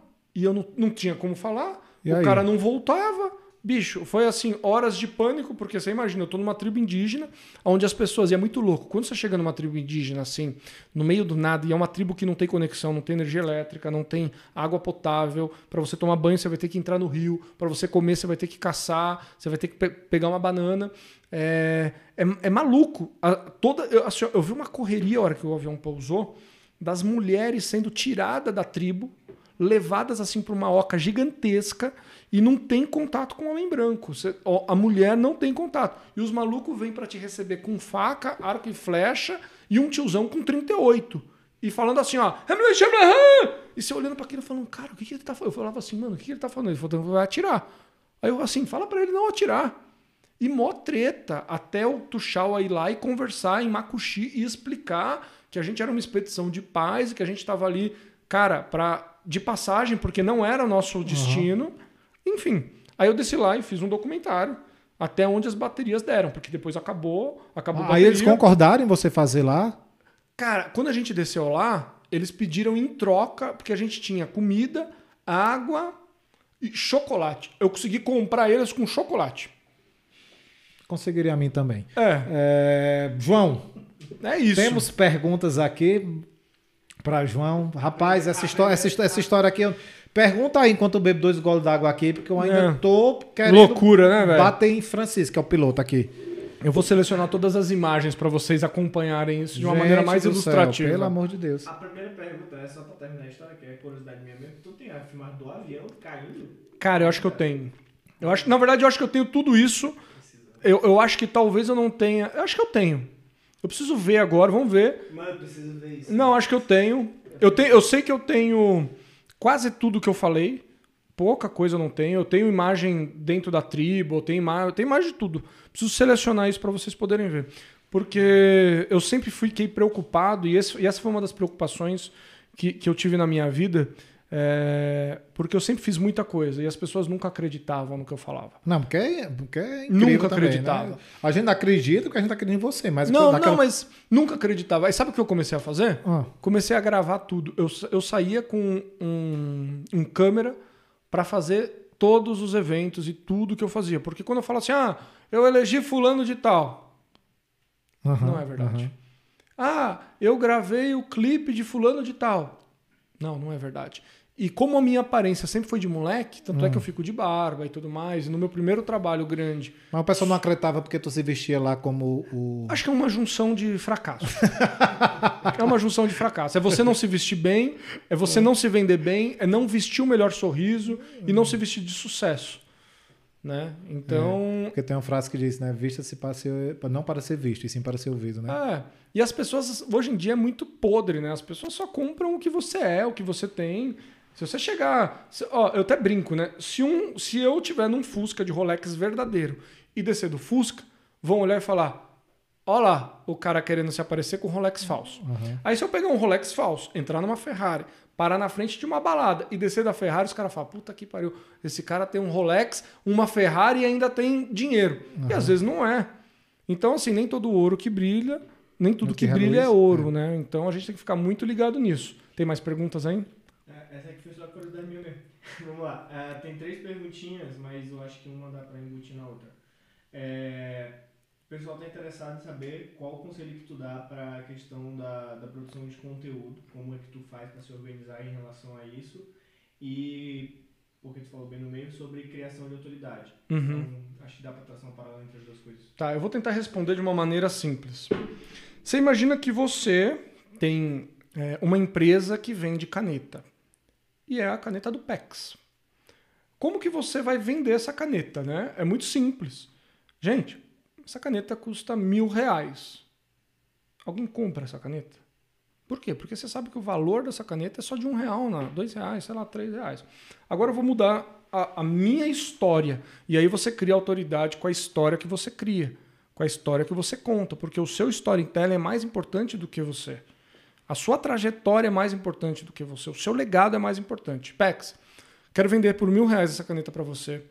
E, e essa caneta aqui, em 2008, eu assinei o meu primeiro contrato que me trouxe talvez um pouco de clareza financeira, um pouco de clareza espiritual e me deixou de frente a frente com pessoas é, muito ricas e muito prósperas. Em 2014 eu assinei talvez o contrato mais feliz da minha vida, que foi onde eu bati é, muitos milhões. E agora eu queria passar um pouco dessa sorte para você através dessa caneta, porque eu acredito que fracassados não podem comprar essa caneta. Eu acredito no seu potencial e é por isso que eu não vou te dar ela. Eu preciso colocar um preço nela, Pex, para que você entenda que essa caneta tem um valor. E eu queria entender se você está disposto a comprar a sorte que essa caneta carrega. A sorte que essa caneta tem, que me deu e me deixou milionário, bilionário, trilhardário. Então, quando eu falo de você vender um produto e criar autoridade, é só uma caneta. Mas se você souber contar a história dessa caneta e ilustrar a história dessa caneta, você elege um presidente, você transforma uma empresa milionária em bilionária, você consegue vender e bater metas absurdas ou superar as metas que você já bate. Então, o que eu enxergo hoje de marketing é saber contar uma, uma história bem contada e entregar o sucesso que você promete. Porque às vezes você vai entregar para um cara que realmente não vai conseguir honrar o sucesso que essa caneta é, realmente tem e ele não vai conseguir. Então, assim, essa caneta, quem vai pagar esses mil reais nela, Pex, é um cara igual a você, que já tem uma história e acredita que vai assinar bons contratos e vai mesmo. No fundo, no fundo, nem eu nem a caneta vai fazer nada por você.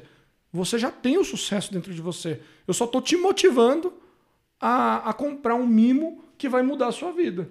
Então, o marketing, para mim, é, criar autoridade é sempre bater uma história e contar essa história de uma maneira que ela se torne verdade, Mesmo ela talvez não sendo tão verdadeira, mas ela pode se tornar. Excelente. Um excelente exemplo. E a última é mais relacionada à área de audiovisual, porque tu falou que foi basicamente teu começo.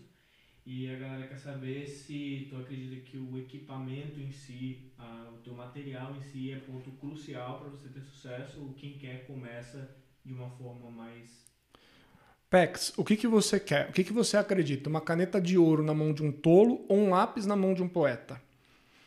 Equipamento é muito importante, sim. Mas se você não souber escrever com uma caneta de ouro, você é só um idiota com uma caneta de ouro. Agora, se você souber escrever com uma câmera boa, com equipamento bom e, e sabendo é, levar informação de uma maneira profissional, cara, a chance de você ficar muito bem de vida é absurda. É, se você não tiver dinheiro para comprar uma câmera, use o seu celular e, tentar, e tente aprender a fazer uma fotografia bem feita. Uma luz bem feita. Porque com a luz você consegue transformar o seu vídeo em algo muito rico. E se você tiver o dom para escrever a sua história com, com esse lápis, o seu vídeo vai ficar muito bom e você vai conseguir alcançar boas vendas. Então, se você tiver grana para comprar um equipamento, ótimo, mas se você tiver motivação para gravar e, e, e, ter conhecimento para fazer essa gravação ser realmente fora da caixa, melhor ainda. Né? Falo muito, viu, Pex? Desculpa. Eu, eu que vou perguntar aqui para vocês. E aí? O, o que eu perguntei lá no início. Não é um storytelling? A gente não é. fica viajando aqui nas histórias de João. E ainda mais assim, ele disse que disponibilizar todo esse material aqui para nós. Não, vamos. João, eu, eu vou preciso te... separar tudo agora. Eu, eu fiquei, fiquei impressionado ainda. Eu confesso que eu ainda tô, vou beber essa água ainda um pouco bebe, nervoso bebe. da nossa queda de avião, porque eu caí junto de vocês. Vocês gostaram? Você conta a história, a é. gente, bota a gente lá para dentro, né? Você gostou? Você gostou? Vocês gostaram? Que legal. Eu, eu quero saber, é, é, Ricardinho, Digão, Pô, tá todo mundo bem? Eu gravei com o Ricardo, com o Digão esses dias. Ah. A gente fez o clipe do Wendel Fernandes. Ah. Digão é um puta parceiro, um amigo meu. Ele participou contigo agora desse, desse, desse. Participou desse projeto. Encontrei o Ricardinho voltando do Rio de Janeiro, ele estava em Petrópolis antes dessa tragédia, estava fazendo uma propaganda para cerveja lá ah. também. Enfim, na verdade, uma das coisas que eu sempre prezo é manter a equipe. Eu não troco peça que funciona. Né? Então, Bacana. assim, como eu estou dentro de um avião é, eu procuro sempre manter e prestigiar as pessoas que me fizeram estar lá naquele avião. Né? E eu só sou uma das pessoas que está lá dentro. Né? Tanto é que dentro da gravação, e um dia você vai acompanhar, eu, eu não consigo. E isso é uma coisa minha. Talvez é, a maior. Eu não sei se é a minha pobreza de. É, eu, eu não consigo pedir para as pessoas carregarem coisas sem que eu carregue. É muito louco. Quando vai descarregar um caminhão, e a gente carrega muito equipamento, eu não consigo ficar olhando o PEX. Porque você é líder, você não é chefe, você é o líder, você lidera pelo exemplo, e isso é, isso é maravilhoso. E, e eu tava ia fazer a pergunta sobre. Foi o clipe do Wendel que tu gravou agora, não foi, foi isso? Foi, foi. Foi o material. E tu me gravou, e tu, e tu me mostrou aí um pequeno teaser. Foi. Que big produção, que coisa foi. maravilhosa. Eu adoraria acompanhar um negócio desse. Eu peço sim que você me convide. Tem eu e meu editor ali que vai amar aí comigo. Vai ou não vai, Carlinhos? Você quer ir foi. nessa. Ele, ele, qual foi aquele espaço? Que era o que? Era um galpão? Não, é, a gente alugou um galpão, uma fábrica abandonada. Eu não me lembro a cidade, mas é coisa de 40 minutos aqui. Nós temos uma produção muito boa. E aí eu tenho muitas ideias. Só para você ter uma ideia desse clipe, é... se eu colocar mais um clipe no ar, sei lá, um cantor com algumas mulheres, carro, avião, eu não consigo chegar na audiência. A ideia que eu tive foi, nunca, até que eu saiba, pode ser que se alguém tiver aí pode mandar nos comentários, um cantor é, sertanejo fez uma música cantando em Libras. Não, já, então, na vi. música, ele interpreta, ele faz certos gestos. E todo mundo que participou como ator e atriz dentro desse clipe eram pessoas ou surdas, ou filhos de surdos, ou com alguma relação com algum um parente de surdez. Uhum. E aí, no final do clipe, é, as pessoas vêm para dentro do, do vídeo e falam: é, graças ao Wendel, hoje nós pudemos ouvir uma música sertaneja pela primeira vez. Olha. Né? Então, assim, é... agora esquece política. Falando de marketing. Eu já consegui a atenção da esposa do Bolsonaro, que fala, que, que defende Libras. A galera hum. do Fantástico está querendo falar dele por causa de inclusão. Então, assim, quando eu pensei no roteiro junto com o Endel, junto com o Bruno, que é o empresário dele, não é pensar na música, mas é pensar em como que eu vou divulgar essa música depois dela estar tá pronta. Então, quando você faz um vídeo, não é pensar no vídeo, é pensar qual é o apelo para que as pessoas falem de mim de graça. E eu consiga colocar esse projeto, esse, esse, esse clipe dentro de uma prateleira onde eu não precise pagar para ele estar tá lá. E eu não sei o que vai acontecer, porque esse clipe ainda não foi lançado, a gente já teve ali uma pista de que o mercado vai gostar, porque eu já mandei, antes de lançar, eu mandei para as assessorias de imprensa, para as pessoas que eu conheço, para me dar o feedback, e o pessoal falou: cara, isso é poderoso, hein?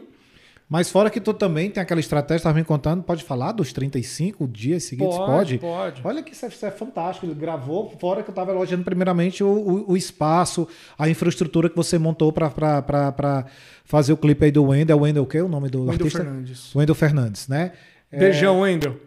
E eu ouvi também um pouquinho um trechinho da música, canta muito mesmo o Wendel Fernandes. E no caso tem uma estratégia que, fora toda a estrutura que você fez, ainda teve a questão de vocês vão fazer. Como é o nome desse, desse, desse marketing? São 35 Na dias verdade, seguidos. Assim, Pex. Matérias, são, matérias, são 35 matérias diferentes lançando é, diariamente. É. Ah, fala, como Eu é? costumo dizer que a internet é como se fosse academia. Só pelo tamanho aí do seu porte, você deve ir para academia. Todos os dias. Pois é. Aí eu vou te fazer uma pergunta, Pex. Se você deixar de ir para academia, o que, que, vai acontecer? Uma vez por mês, eu só quero que o PEX vá todo dia primeiro de cada mês em 12 anos. Você só vai 12 vezes para academia. Você vai ter resultado, PEX? Não, não vou ter. O segredo da internet é igual da academia: é constância, é disciplina e muito foco. Por quê? Você come muita besteira, Pex? Ou você tipo vai pra academia para comer? Você é dos caras que vai para malhar não, e para comer? Não como, não como besteira, não como besteira. Pois é, então você é uma pessoa teoricamente regrada, e que tem um estilo de vida mais... Sim. Beleza. Então assim, ó, a, a sua pergunta basicamente é por que 35 dias? Porque se eu lançar um vídeo um, em, um, em apenas um dia e não reforçar a minha marca durante os 365 dias, é como ir para academia uma vez por mês e não retornar e mesmo assim exigir que o meu corpo seja é, bacana igual daquele influenciador. Ou daquele, da, ou daquele, sei lá, personal trainer que você admira. Uhum. Ou daquela gostosa, daquele gostosão que você quer. Uhum. Então, assim, a internet ela precisa de constância, disciplina e muito foco. Qual é o público que eu estou querendo atingir? É o público sertanejo. Então, eu preciso, nesses 35 primeiros dias, mostrar que ele veio com força. E os outros 360 dias manter essa, essa massificação de Wendel Fernandes. Você vai no TikTok, até que eu estou fechando aí umas 10 dançarinas, 10 dançarinos do TikTok. Ele está lá. Você vai para o Instagram, uma galera vai estar tá falando dele. Você vai ligar na televisão, ele vai estar tá lá. Você vai estar tá no Spotify, ele tem que estar tá entre as 100 primeiras músicas do Brasil. E aí você consolida um artista. É fácil fazer isso? Eu vou perguntar para você que está nos assistindo. É fácil para academia todo dia? Não é. Mesmo sabendo a receita, eu chegando para você falando, Pex, a receita desse bolo aqui, ó, é essa aqui. Você tem que seguir a mesma ordem. Talvez o bolo não fique igual o da confeitaria. Então, assim, qual que é o segredo para o sucesso? Cada um vai desenhar o seu. Para mim é igual uma receita. Todo mundo que vai para academia vai obter o, o, o tanquinho que tanto deseja? Não. Todo mundo que vai abrir uma empresa vai ganhar dinheiro, vai, vai virar um unicórnio, vai ficar bilionário? Não. O que, que vai transformar você em sucesso e em fracasso? Ou fracasso? Para mim, é como você toca seu gado. Porque barco parado não carrega frete. E se você tocar o seu gado de uma maneira que talvez não seja como o público queira, não funciona. Talvez você vai assistir esse clipe e não tenha funcionado. A diferença para mim, que, que, que, que tô dentro do projeto e não funcionou, é você pode olhar no mês seguinte que vai ter outro vídeo com outra cara, com outra mentalidade, e ele algum deles vai funcionar. Porque antes. É método das tentativas mesmo, não né? tem um outro jeito. Ah, eu vou dizer, não tem mercado mais ingrato do que o da bola e o da música. Você nunca sabe o que vai dar certo. É diferente de você falar aqui dentro do mercado financeiro, você tem gráfico para poder é, olhar é. o passado, você tem métrica para poder mensurar. E na música? Às vezes o cara lança uma musiquinha igual caneta azul. Caneta azul, azul caneta. Teve gente que gastou milhões para lançar uma música, fez TV, fez rádio e não conseguiu chegar onde o cara chegou. Ele durou? Não durou. É segredo de sucesso? Não é. Mas mudou a vida dele. Ele conseguiu comprar, acho que a casa dele, fez uma grana. Dinheiro que ele demoraria 30 anos para ganhar. Sim. Se ele vai ter maturidade e, e, e potencial para triplicar, quadriplicar esse dinheiro, eu não sei.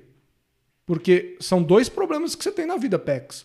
Um é não ter dinheiro e o outro é ter. Porque quando você tem, você precisa ser um cara que vai para academia todo dia treinar. Porque senão você vai ficar gordo, vai ficar feio, vai ficar flácido e, e dinheiro é isso. Todo dia você tem que estar reinvestindo, investindo, reinvestindo, investindo. E se você não for para academia, não fizer a, a, teoricamente ali a sua lição de casa, você vai pagar pelas suas consequências, pelas suas opções, pelas suas é, escolhas. Eu acho que a, a, gente tem que fazer edições desse papo, né? Porque o papo chegou aqui ao final e a gente sente que a gente viraria a noite aqui. Ah, falo. Viu? Mas eu vou lhe contar, assim, né? Que é ou não é um storytelling, galera? Que bom que vocês gostaram. Nossa senhora, adoramos e, e eu vou lhe dizer, né? Você tem que voltar aqui para a gente saber mais também sobre perrengues, porque você citou ah. aí uns dois perrengues. Eu não sei se eu fiquei mais nervoso com o avião ou do casamento que não foi filmado. Foi, foi. São duas situações. João, eu realmente, cara, eu vou te falar, conhecendo um pouquinho da tua história aqui agora. Que bom assim que a gente tem pessoas hoje em dia que se possa, que existe sim essa forma de podcast, que é uma maneira de tra tra trazer histórias feitas feita as suas histórias, que fora entreter elas nos, nos ensina muita coisa. Mas, fora tudo que ensinou assim, o que eu posso tirar do, do, do podcast de hoje é, é realmente a perseverança como você realmente tem que perseverar, porque tem muitos lugares, muitos momentos que você venceu simplesmente porque você perseverou. Como você falou, muita gente teria desistido em vários momentos ali, mas você perseverou. Eu realmente acho você uma pessoa admirável. Obrigado, Obrigado Pex. Eu fico feliz. Né? Só para encerrar aqui também, é, que eu também não falei, no final de 2017, ali 18, eu quebrei, fiquei tipo totalmente descapitalizado, só tinha equipamento e uma depressão profunda por causa de algumas escolhas. Não me arrependo, né? E eu acho que reconstruir é a grande frase que me, que me faz levantar. Porque assim como um corpo, para ele se manter saudável e moldado, a sua cabeça precisa estar tá bem. O seu psicológico precisa ser de campeão, de vencedor. Porque a hora que você ganhar, o que você está procurando, o que você está almejando, você precisa ter discernimento do que fazer com aquilo que você ganhou. E aí você gera, teoricamente, não um problema positivo, mas de saber lidar com o sucesso. São poucas pessoas que eu conheci no mercado artístico que sabem lidar com o sucesso.